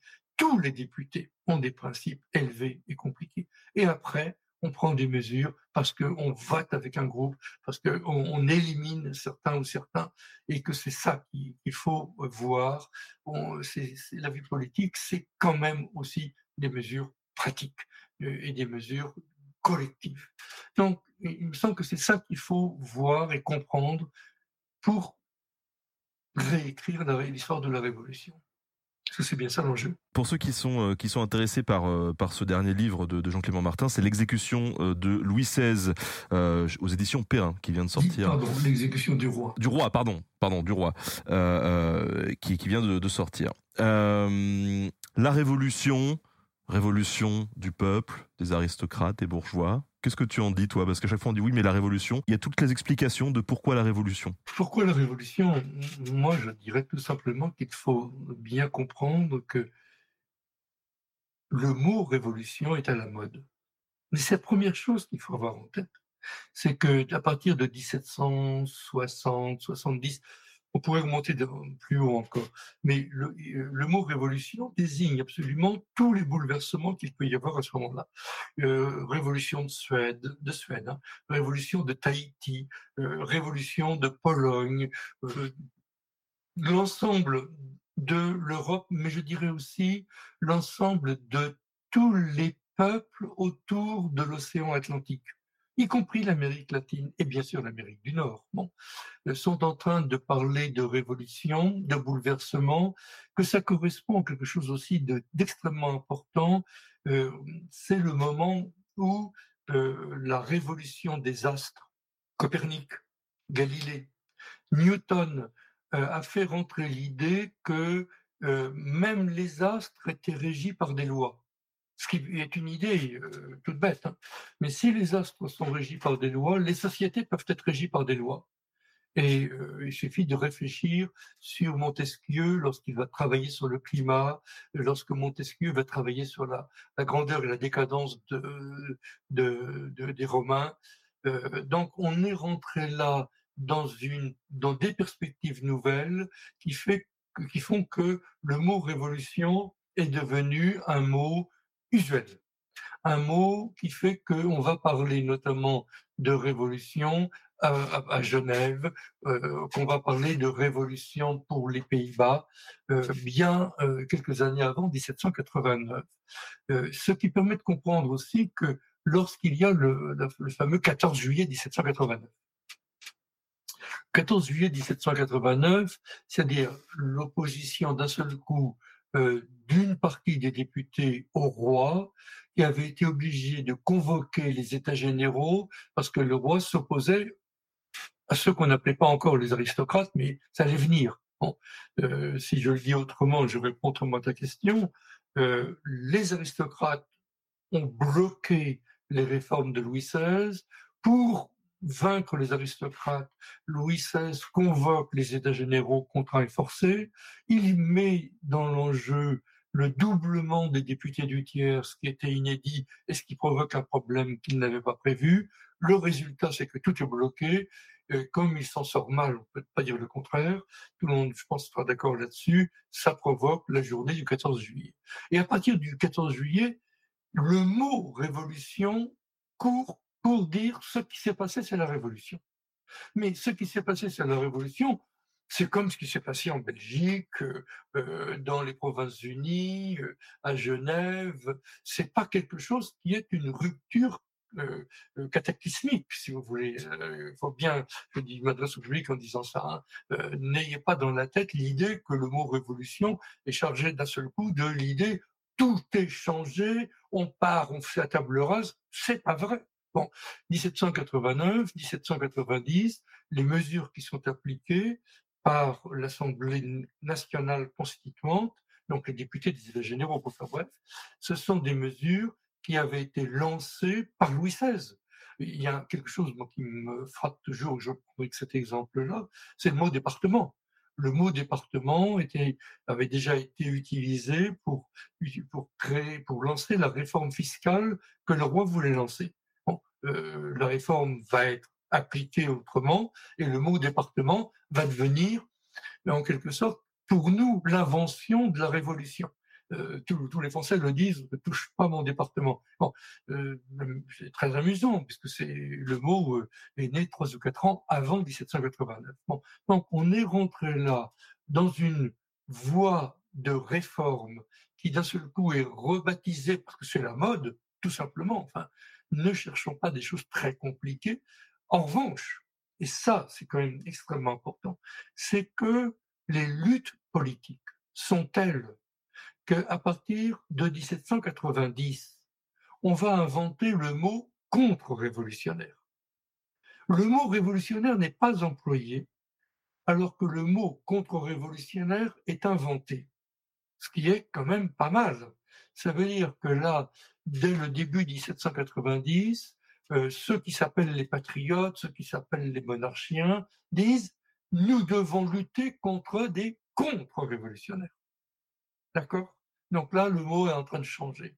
1791, quand le roi est arrêté à Varennes et qu'il y a euh, un premier mouvement pour sa déchéance, il y a des groupes qui veulent la République. Quelqu'un comme Robespierre est hostile. Euh, là, c'est toute une petite partie de l'opinion qui veut la République. la quasi-totalité des députés n'en veulent pas. Les hommes politiques estiment que non, la France n'est pas du tout mûre pour rentrer en République. On est en 1791. Quand en 1792, le coup d'État qui débouche le 10 août est organisé, alors là, il y a deux choses. La première chose, c'est que c'est un coup d'État organisé. On est bien rentré là dans un groupe qui prépare une révolution. Là, les choses sont claires. La commune qui s'installe le 9 août 1792 à Paris s'appelle commune insurrectionnelle. Donc, ce qui se passe en 1792, c'est la deuxième révolution, d'une certaine façon. Le 14 juillet aurait été la première, le 10 août 1792 est la seconde. Moi, j'ai tendance à dire c'est la vraie révolution. C'est la révolution des révolutionnaires, et là, c'est la rupture. Là, c'est vraiment la rupture. Et c'est ça aussi qui est qui entraîne. Alors en 89, ça avait fait un choc dans toute l'Europe de voir la monarchie s'écrouler, mais ça faisait d'autant plus de choc que personne ne pouvait imaginer que cette monarchie qui semblait euh, une des plus vieilles, la plus riche, la plus organisée, la plus solide apparemment, puisse s'écrouler en une journée. C'était pas possible. Bon. Donc c'est ça qui avait euh, surpris tout le monde. En 1792, là c'est une autre réaction. C'est alors là, on a changé de régime. Là, on a vraiment changé de monde. Et lorsqu'on touche à la tête du roi, même Kant, qui était, euh, euh, qui avait accepté la révolution de 89, a dit ah non, là, euh, on est en train de toucher à un symbole du pouvoir et on, rentre dans des risques politiques extrêmement grands. Euh, ce qui est une réflexion d'ailleurs qui mérite d'être d'être gardée en tête. Hein. Bon, mais on, a bien affaire là à une mutation complète du mot révolution à partir de 92. Mais à partir de 93, il y a quelque chose qui se passe et qui absolument, euh, qui n'avait pas été prévu, c'est que la révolution est victorieuse aux frontières et qu'elle est conquérante et qu'elle impose par-dessus le marché à tous les peuples environnants de nouvelles règles, de nouvelles pratiques, de nouvelles mœurs, et que ça, ça va être repris ensuite par la conquête de Bonaparte-Napoléon, qui gardera là aussi un certain nombre de principes inspirés par la Révolution. Oui, il y a une volonté d'exporter le modèle. Et le modèle est, rentré. Bon, c'est les droits de l'homme, euh, c'est une des principes de démocratie représentative. Enfin, c'est des choses qui n'existaient pas auparavant. Donc là, d'un seul coup, le mot révolution, qui euh, était en quelque sorte informel jusqu'en 89 qui désignait toutes les révolutions de palais, pour faire bref, est, est venue une révolution des Lumières en 89 et est devenue une vraie révolution fondatrice d'un ordre nouveau et de principes nouveaux de la démocratie à partir de 92. Et là, on a changé, on a changé de monde. On a euh, Romain Vincent qui nous demande euh, Est-ce que tu peux demander à Jean-Clément Martin son avis sur l'enseignement de la Révolution française dans le système scolaire secondaire en France, s'il te plaît? Mais je ne vais pas donner vraiment d'avis pour une raison simple, c'est qu'il ne faut pas juger parti. Euh, j'ai fait partie d'un groupe d'auteurs euh, pour rédiger un manuel scolaire que je ne citerai pas par principe aussi. Euh, donc je ne vais pas dire que c'est mal enseigné.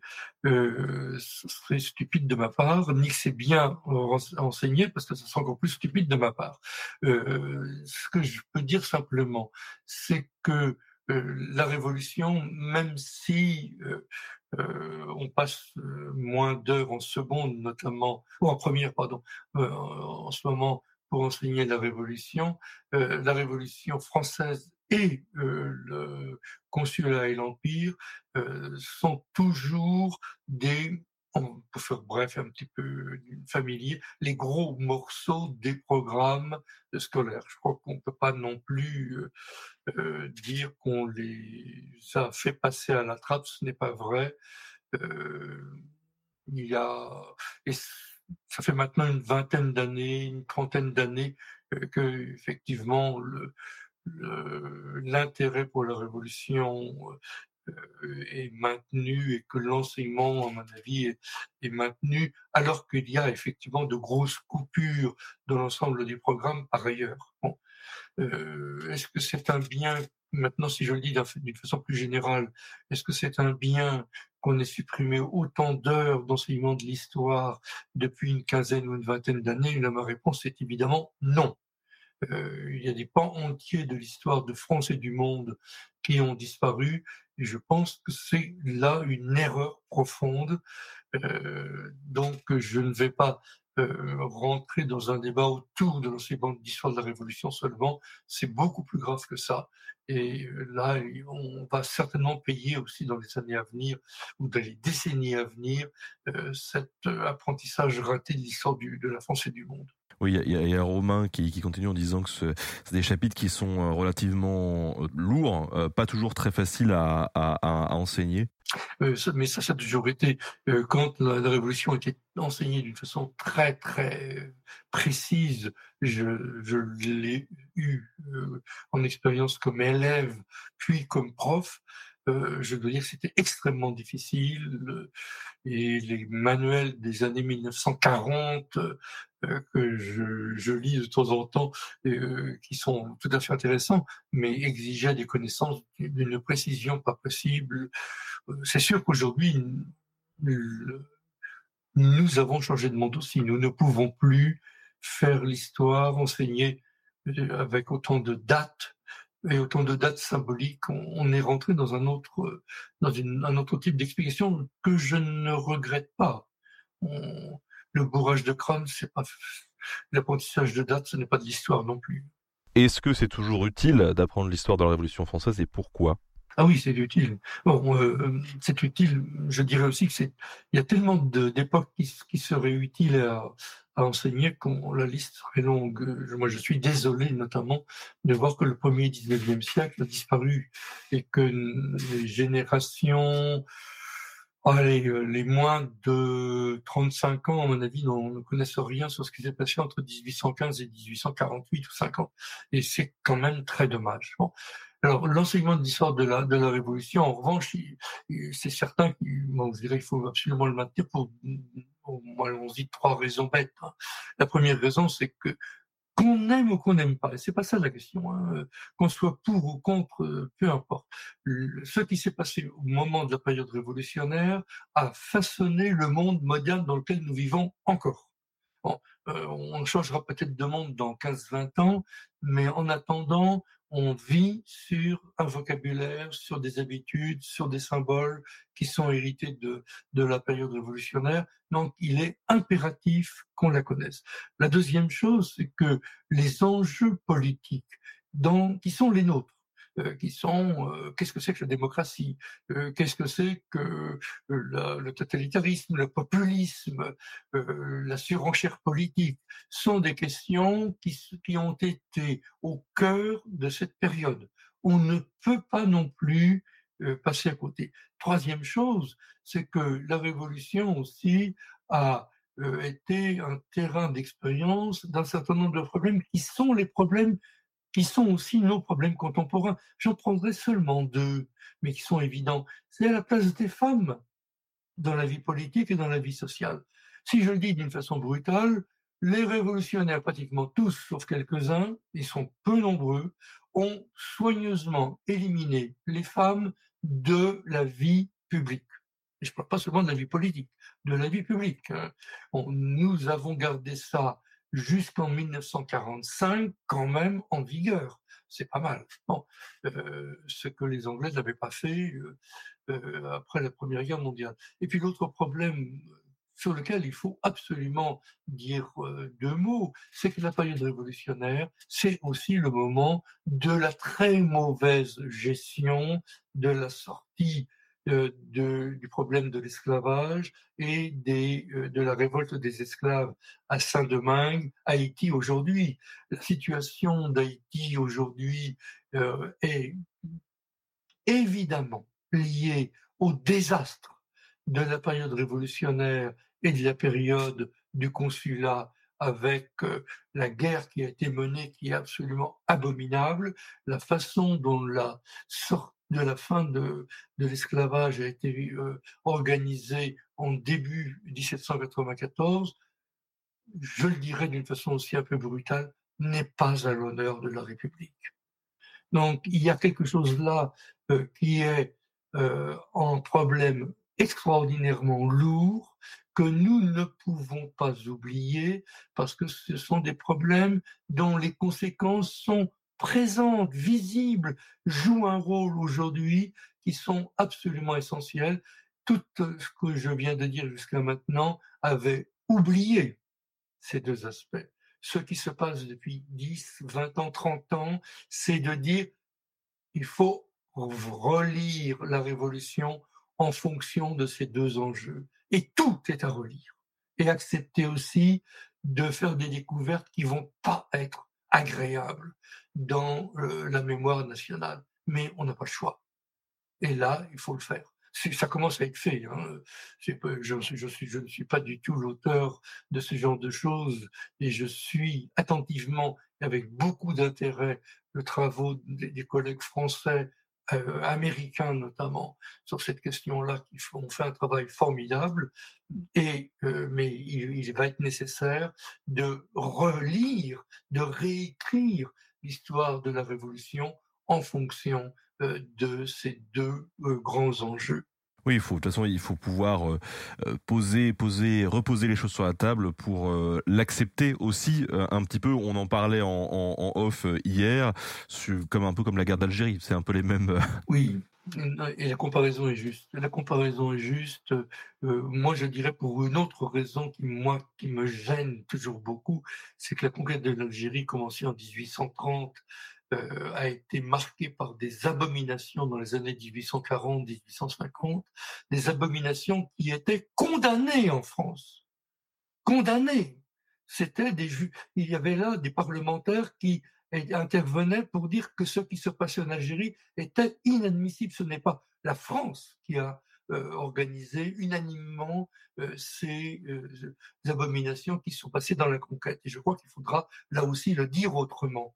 Bon, et que cette conquête d'Algérie a été lancée par-dessus le marché par des anciens chouans, hein, par des légitimistes, par des gens qui étaient proches de Charles X. C'est les Bourmonts, c'est la Mauricière, qui ont été suivis par Bugeaud, qui était un général qui était passé par les armées napoléoniennes et qui avait commis des abominations pendant la guerre d'Espagne et qui les a appliquées ensuite en Algérie.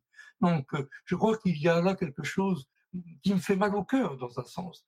C'est de voir que cette violence s'est propagée, quels que soient les groupes, quels que soient les, les groupes idéologiques, et que nous les avons vus mettre en œuvre et que nous ne sommes pas capables encore aujourd'hui de désigner très clairement les auteurs de ces abominations.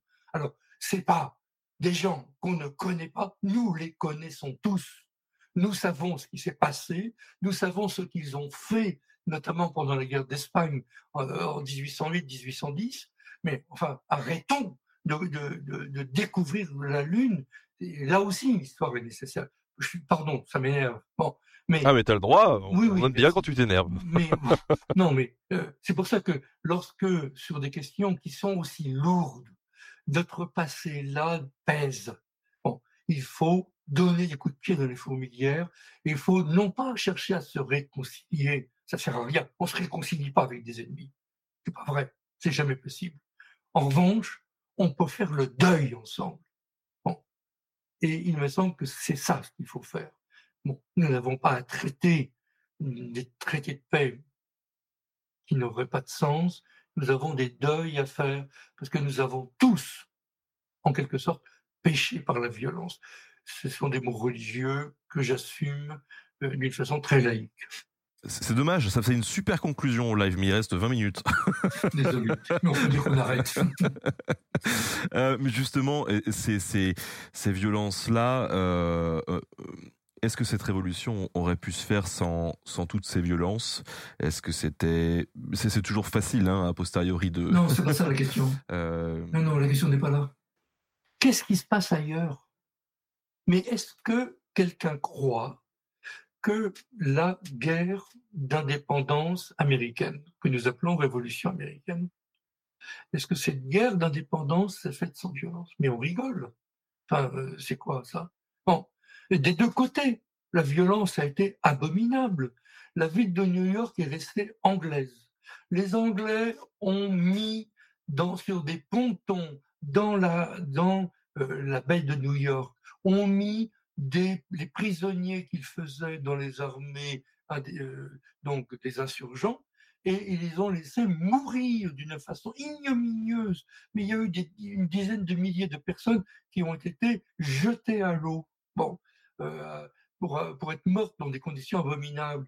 Bon, lorsque les, euh, les, les insurgents sont victorieux, une des, une des choses qu'ils veulent absolument faire, c'est de conquérir les terres prises sur les Indiens. C'était ça qui était aussi un des enjeux de la guerre entre les colons américains et le roi d'Angleterre, puisque les Anglais protégeaient les Indiens, notamment euh, sur la frontière de ce qui va devenir le Canada.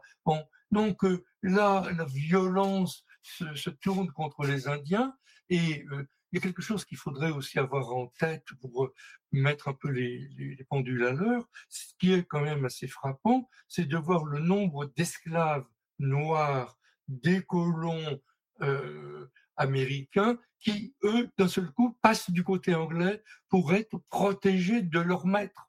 Alors, euh, bon, euh, on dira ce qu'on voudra, euh, mais la violence de la guerre d'indépendance a été considérable. La violence anglaise contre les Irlandais en 1798 a été abominable. Quand les Irlandais se soulèvent alors ça c'était un peu le comble, les catholiques irlandais aidés par les révolutionnaires français se soulèvent contre l'Angleterre.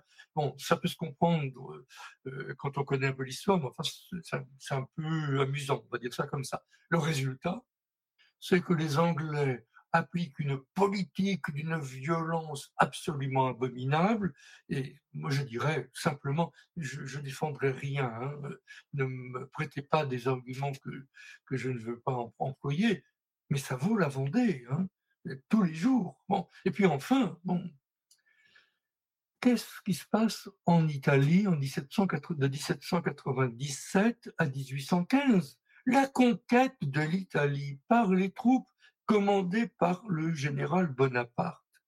À Vérone, à Pise, ce sont des abominations. Et puis ensuite, ce qui se passe à partir de 1799 et jusqu'en 1815, ce sont des guerres abominables. Et je parlais tout à l'heure de l'Espagne, c'est inouï ce qui se passe en Espagne. Mais on pourrait aller en Russie, on pourrait aller partout.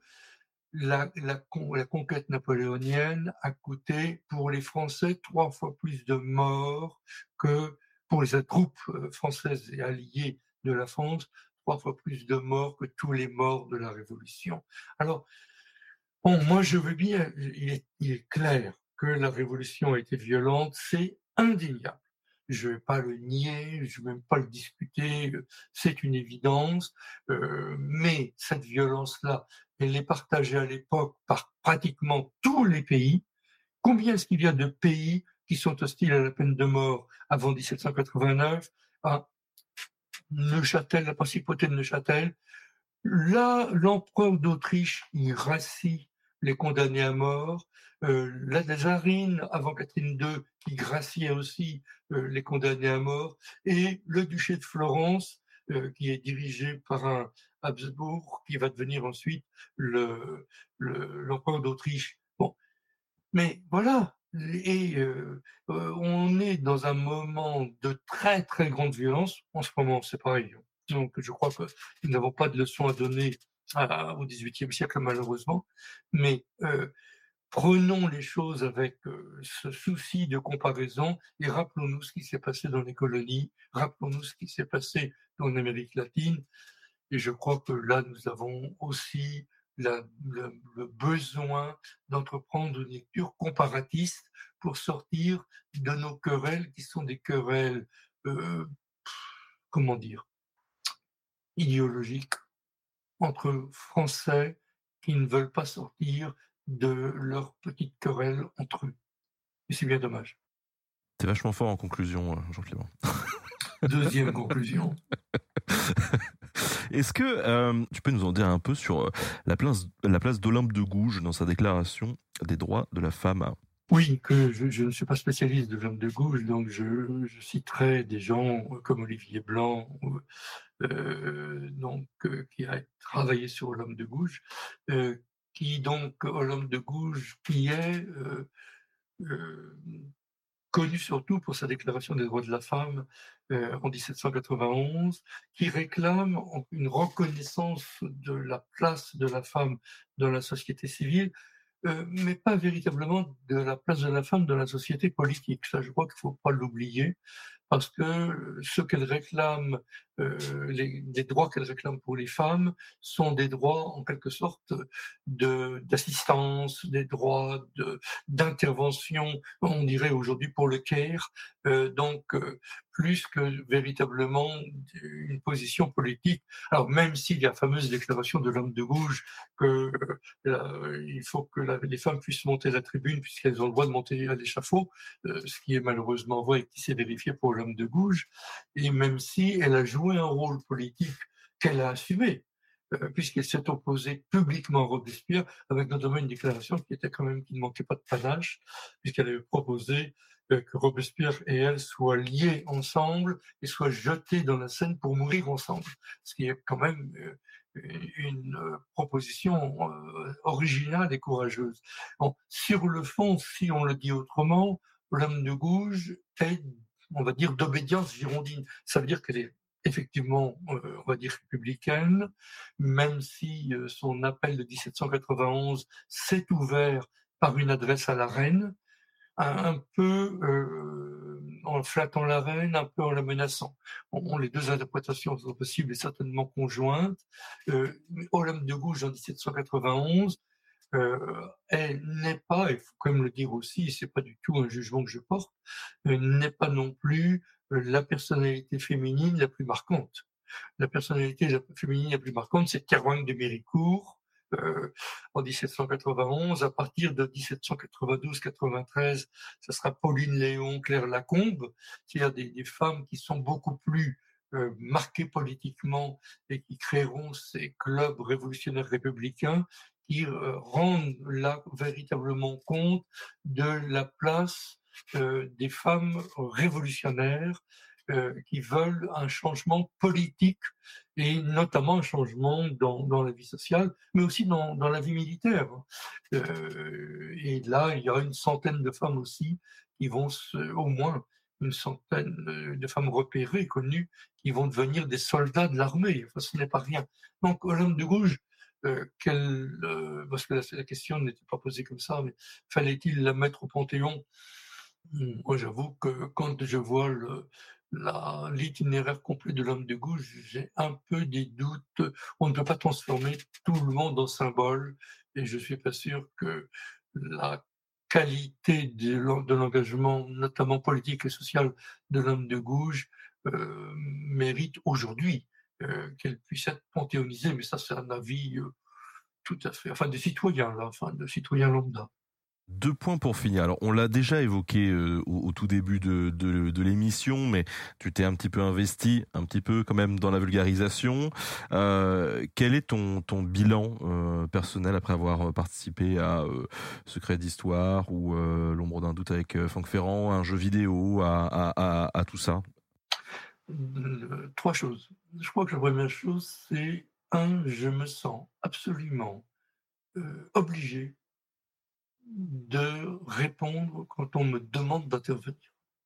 Sauf, euh, sauf euh, exception, sauf quand le cadre euh, semble totalement polémique, et là je, je n'y vais pas, mais c'est rarissime. J'ai tenu toujours sur dans, dans tous les médias, quels qu'ils soient, euh, Dieu sait s'ils étaient variés, les mêmes propos partout. Euh, et je ne me sens pas le droit de me défiler, même et surtout quand euh, je suis invité dans des milieux qui vont me prendre à partie. Mais ça, c'est, ça fait partie du, du jeu. Enfin,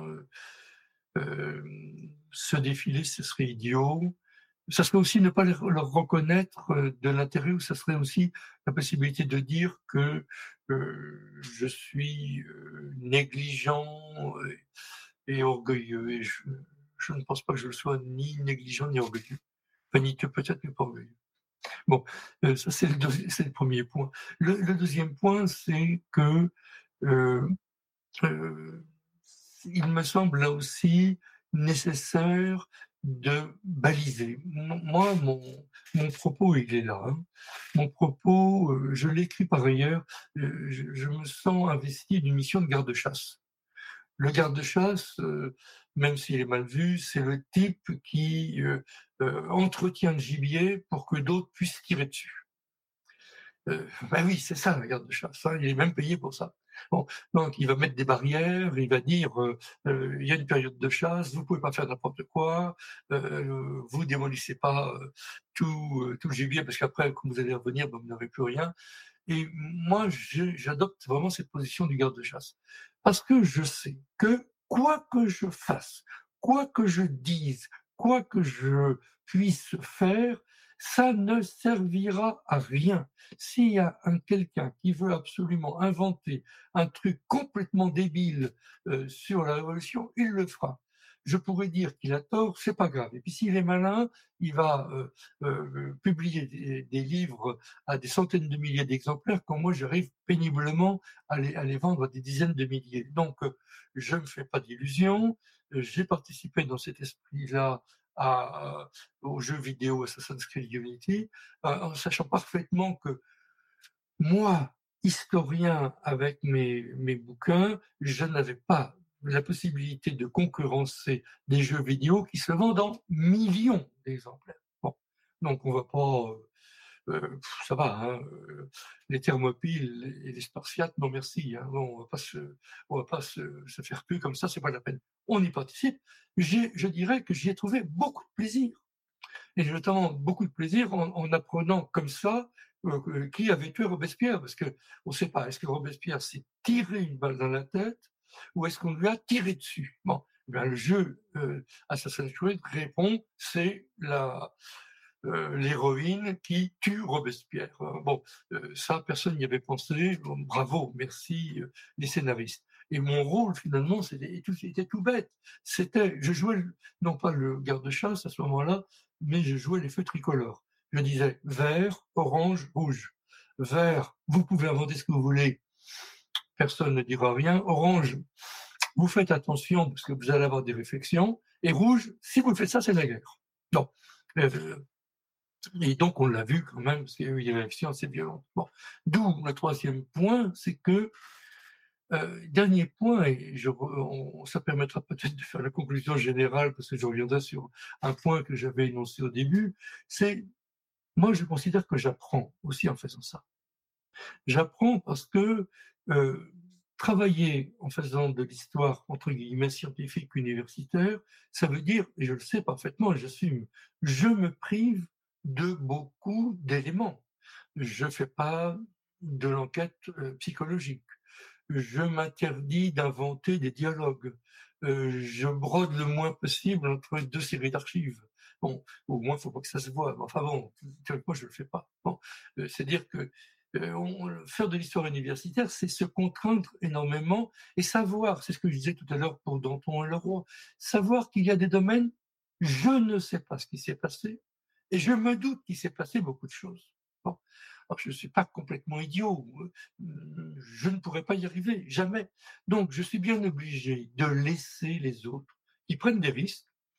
Bon, euh, des autres qui s'appellent Dumas. Hein. Euh, quand Dumas fait tous ses romans ou Balzac sur la Vendée. C'est génial ce qu'il fait. Hein. La ténébreuse affaire, c'est extraordinaire. Bon, Dumas sur euh, la, Sainte Severina, sur la Révolution napolitaine, c'est absolument merveilleux. C'est absolument incroyable ce qu'il fait. Bon, donc on apprend avec ça. Et je crois que là, il y a quelque chose qu'il faut reconnaître quand je lis tout simplement ou que je vois la mise en scène de la mort de Danton de Buchner, bon, je peux trouver que Buchner avait un peu, exagéré, a, tordu un peu euh, l'image de Robespierre et de Saint-Just, mais en même temps, il pose des problèmes que je suis bien obligé d'évoquer, parce qu'après tout, ce qu'il évoque, c'est pas complètement idiot. Donc, euh, euh, travailler comme ça, c'est aussi accepter de dire j'ai des limites. Je sais ce que je ne peux pas dire. Je ne dois pas être le gourou euh, qui dit euh, à la population urbi et orbi ce qu'il faut croire.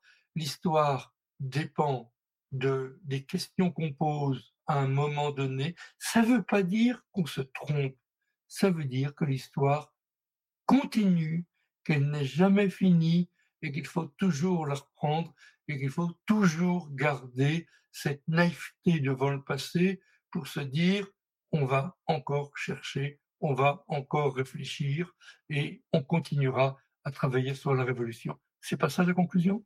Si, c'est une belle conclusion, mais j'ai quand même une parce que non mais parce que tu m'as attends, bah, tu, me dis euh, feu vert, feu orange, feu rouge. Moi, ça m'intéresse. Je me dis, est-ce qu'il y a un moment donné, euh, tu peux nous le dire maintenant, on est entre nous euh, sept ans après. Est-ce qu'il y a est-ce qu'il y a des moments où tu as dit bon les gars là c'est c'est feu rouge et ils n'ont pas respecté ça?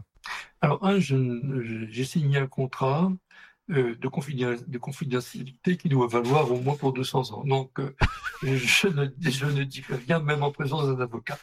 Euh, non, la deuxième chose, notamment sur un feu orange, oui, globalement, les feux rouges ont été respectés. Et peut-être de trop, mais ça c'est encore un autre débat sur lequel je ne rentrerai pas. mais sur les feux orange, j'avais prévenu, et je ne m'étais pas trompé, qu'à partir du moment où on agiterait le drapeau tricolore et la guillotine, il y aurait automatiquement une levée, si je veux dire, de bouclier.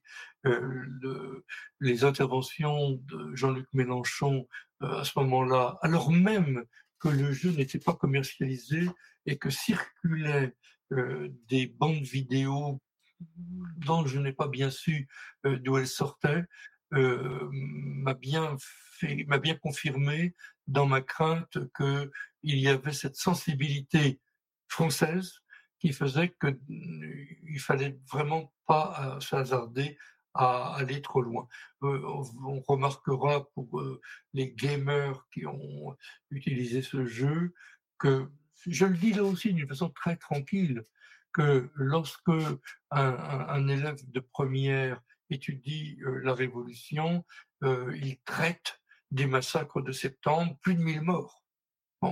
Euh, quand euh, il joue le jeu vidéo Assassin's Creed, s'il joue encore, euh, les massacres de septembre, je dirais, c'est gentillet. Hein, c'est pas, c'est pas très sanglant. Et je crois que là, en revanche, ce sont les concepteurs du jeu qui avaient comme obligation de respecter les sensibilités japonaises et américaines, d'éviter de faire couler trop le sang, euh, qui ont été déterminantes euh, dans la mise en scène des massacres qu'on ne voit pas trop. Je dirais, pour dire les choses aussi autrement, l'exécution du roi est, est faiblarde dans hein. euh, L'exécution du roi tel que je l'ai écrit, je peux vous dire, c'est autre chose. oh, quel teasing Justement, pour finir euh, et faire peut-être une cinquième ou une sixième conclusion, je sais plus, j'ai perdu le fil. Pour quelqu'un qui ne connaît pas grand-chose, même on va le dire, qui ne connaît rien à la Révolution, qu'est-ce que tu conseillerais comme euh, comme lecture pour euh, justement avoir une première approche de, Des romans, des romans. Lire Dumas, lire Dumas, lire quelqu'un aussi qui est presque un historien, mais qui est un romancier, qui s'appelle Robert Margerie, qui est mort il y a une quarantaine d'années et qui a fait quatre tomes énormes sur la Révolution. Euh, et le dernier est un peu difficile à lire, un peu et moins bien organisé. Le premier et le deuxième tome sur la Révolution, c'est remarquable. Et ce sont vraiment des romans. C'est un roman euh, commence à Limoges, qui se continue à Paris, et qui est, euh, euh, qui est fondé sur une des lectures d'historiens extrêmement solides. Non, non, ce sont de, c'est vraiment excellent, mais, mais je, dirais, euh, euh Domecq sur Robespierre, les derniers jours de Robespierre, c'est excellent. Et il y a tellement de romanciers euh, qui ont travaillé, qui ont écrit des choses sur la Révolution. Euh, il faut les lire. Puis, bon, ça pourra peut-être paraître surprenant, mais euh, moi, j'ai un faible énorme pour Jean-François Villard. Jean-François Villard, qui est mort il y a quelques années et qui a qui a fait un livre que j'aime beaucoup qui s'appelle Les Exagérés. Euh, qui est donc euh, une histoire qui mêle le XVIIIe siècle et le XXe siècle autour de, de la, des personnalités euh, et des exagérés, parce que le mot était employé aussi. Et il y a toutes ces recompositions comme ça de, de l'histoire qui sont les moyens de voir à quel point l'histoire du XVIIIe siècle reste actuelle, reste présente. Non, il faut, c'est par là qu'il faut commencer. Puis après, on se met à lire des, historiens. Voilà, c'est tout. C'est une question d'âge. du, du Jean-Clément Martin, les gens, vous l'avez compris. Écoute, Jean-Clément, encore euh, vraiment merci à toi de, de t'être rendu dispo. Merci. Euh, c'est c'est vraiment c'est vraiment super euh, d'avoir euh, d'avoir des gens comme toi qui bah, qui restent accessibles et qui acceptent comme ça d'aller d'aller au charbon et de partager cette connaissance avec avec le public. Non, pardon, je ne vais pas au charbon, je fais mon boulot. si on le dit simplement, il ne faut pas se tromper. Voilà. Merci de m'avoir invité et puis merci à tous ceux qui auront suivi euh, cette émission. Et bonne lecture, mais avec un S. hein. Il y a tellement d'historiens et d'historiennes. Le choix est libre et ouvert. Des bisous, salut.